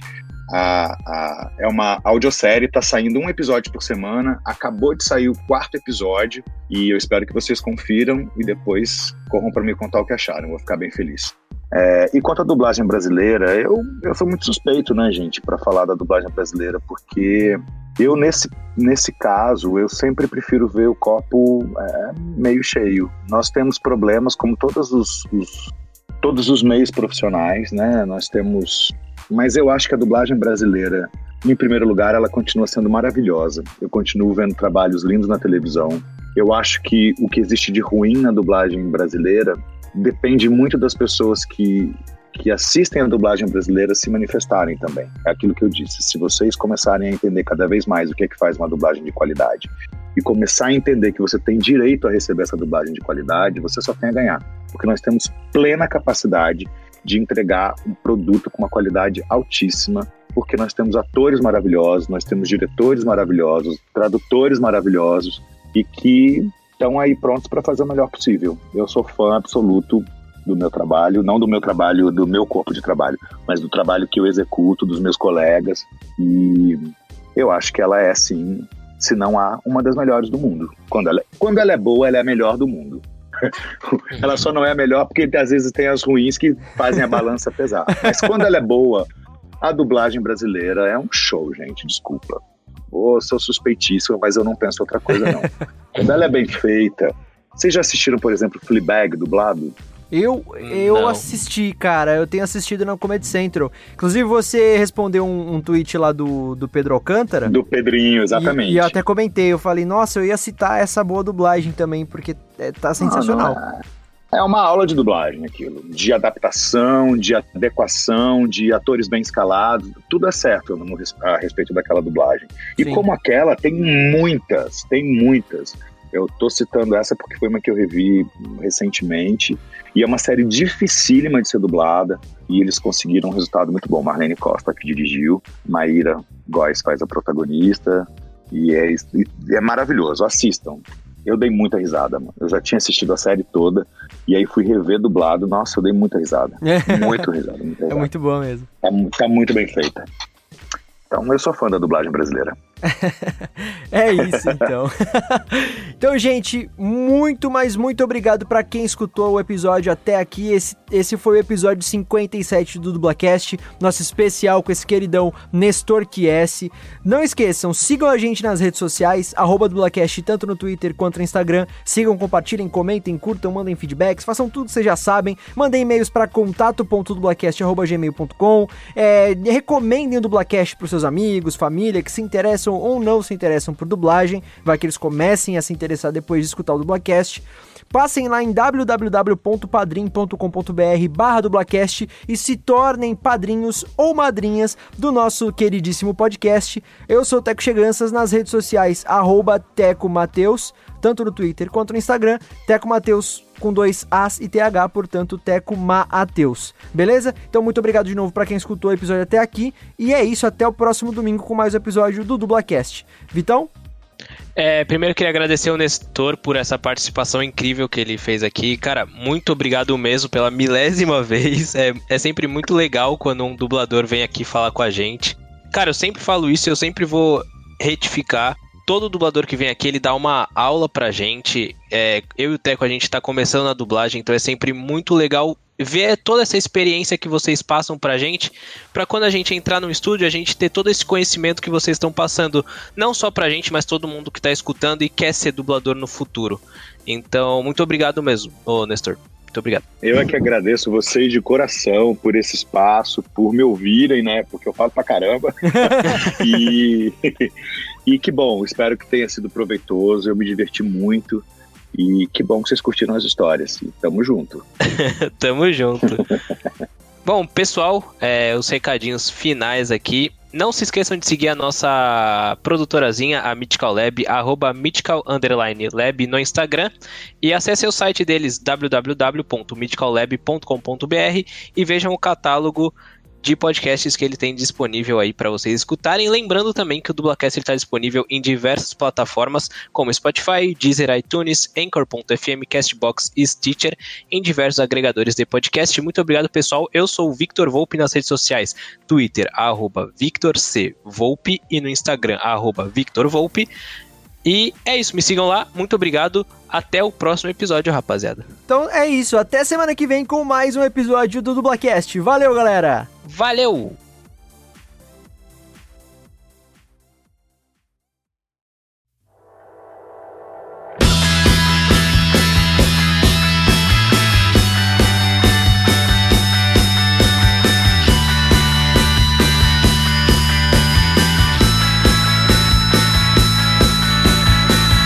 Lembrando também, pessoal, que o Dublacast está disponível em diversos agregadores de podcast, como Spotify, Deezer, iTunes. Não, não, errei. Calma. É, tá certo, velho. Não, não tá, não tá. Não. E seja muito bem-vindo ao Dublacast, Neitor. Ih, cara, Neitor Ih, foi cara. Desculpa, Nestor, vamos lá. E falando, falando em infância e tal. É... Ah, não, não, isso aí é depois, foi mal. Desculpa. Brisou, brisou, é, brisou. Brisei. É que é sexta, né? Sextou, sextou. Sextou. Sextou total. É, querendo ou não, a dublagem é uma arte e. E tipo, quando. Calma aí que deu branco o que eu tava falando. Nossa, Beleza. Sextou, sextou. sextou, sextou. Não, é. São três ovos, dois quilos de farinha. aí você bate. Isso, isso. Concordo, concordo.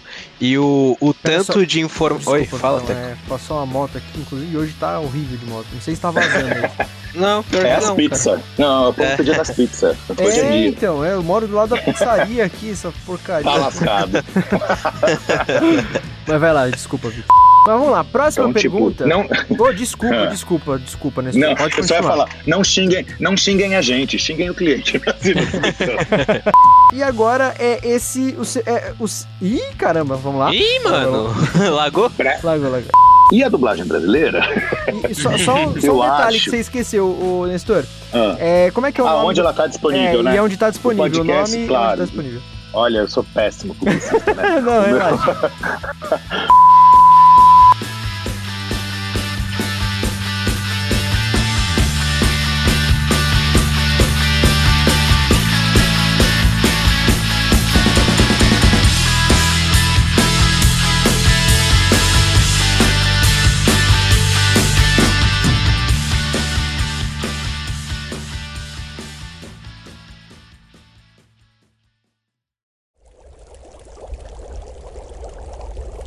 Uma produção musical.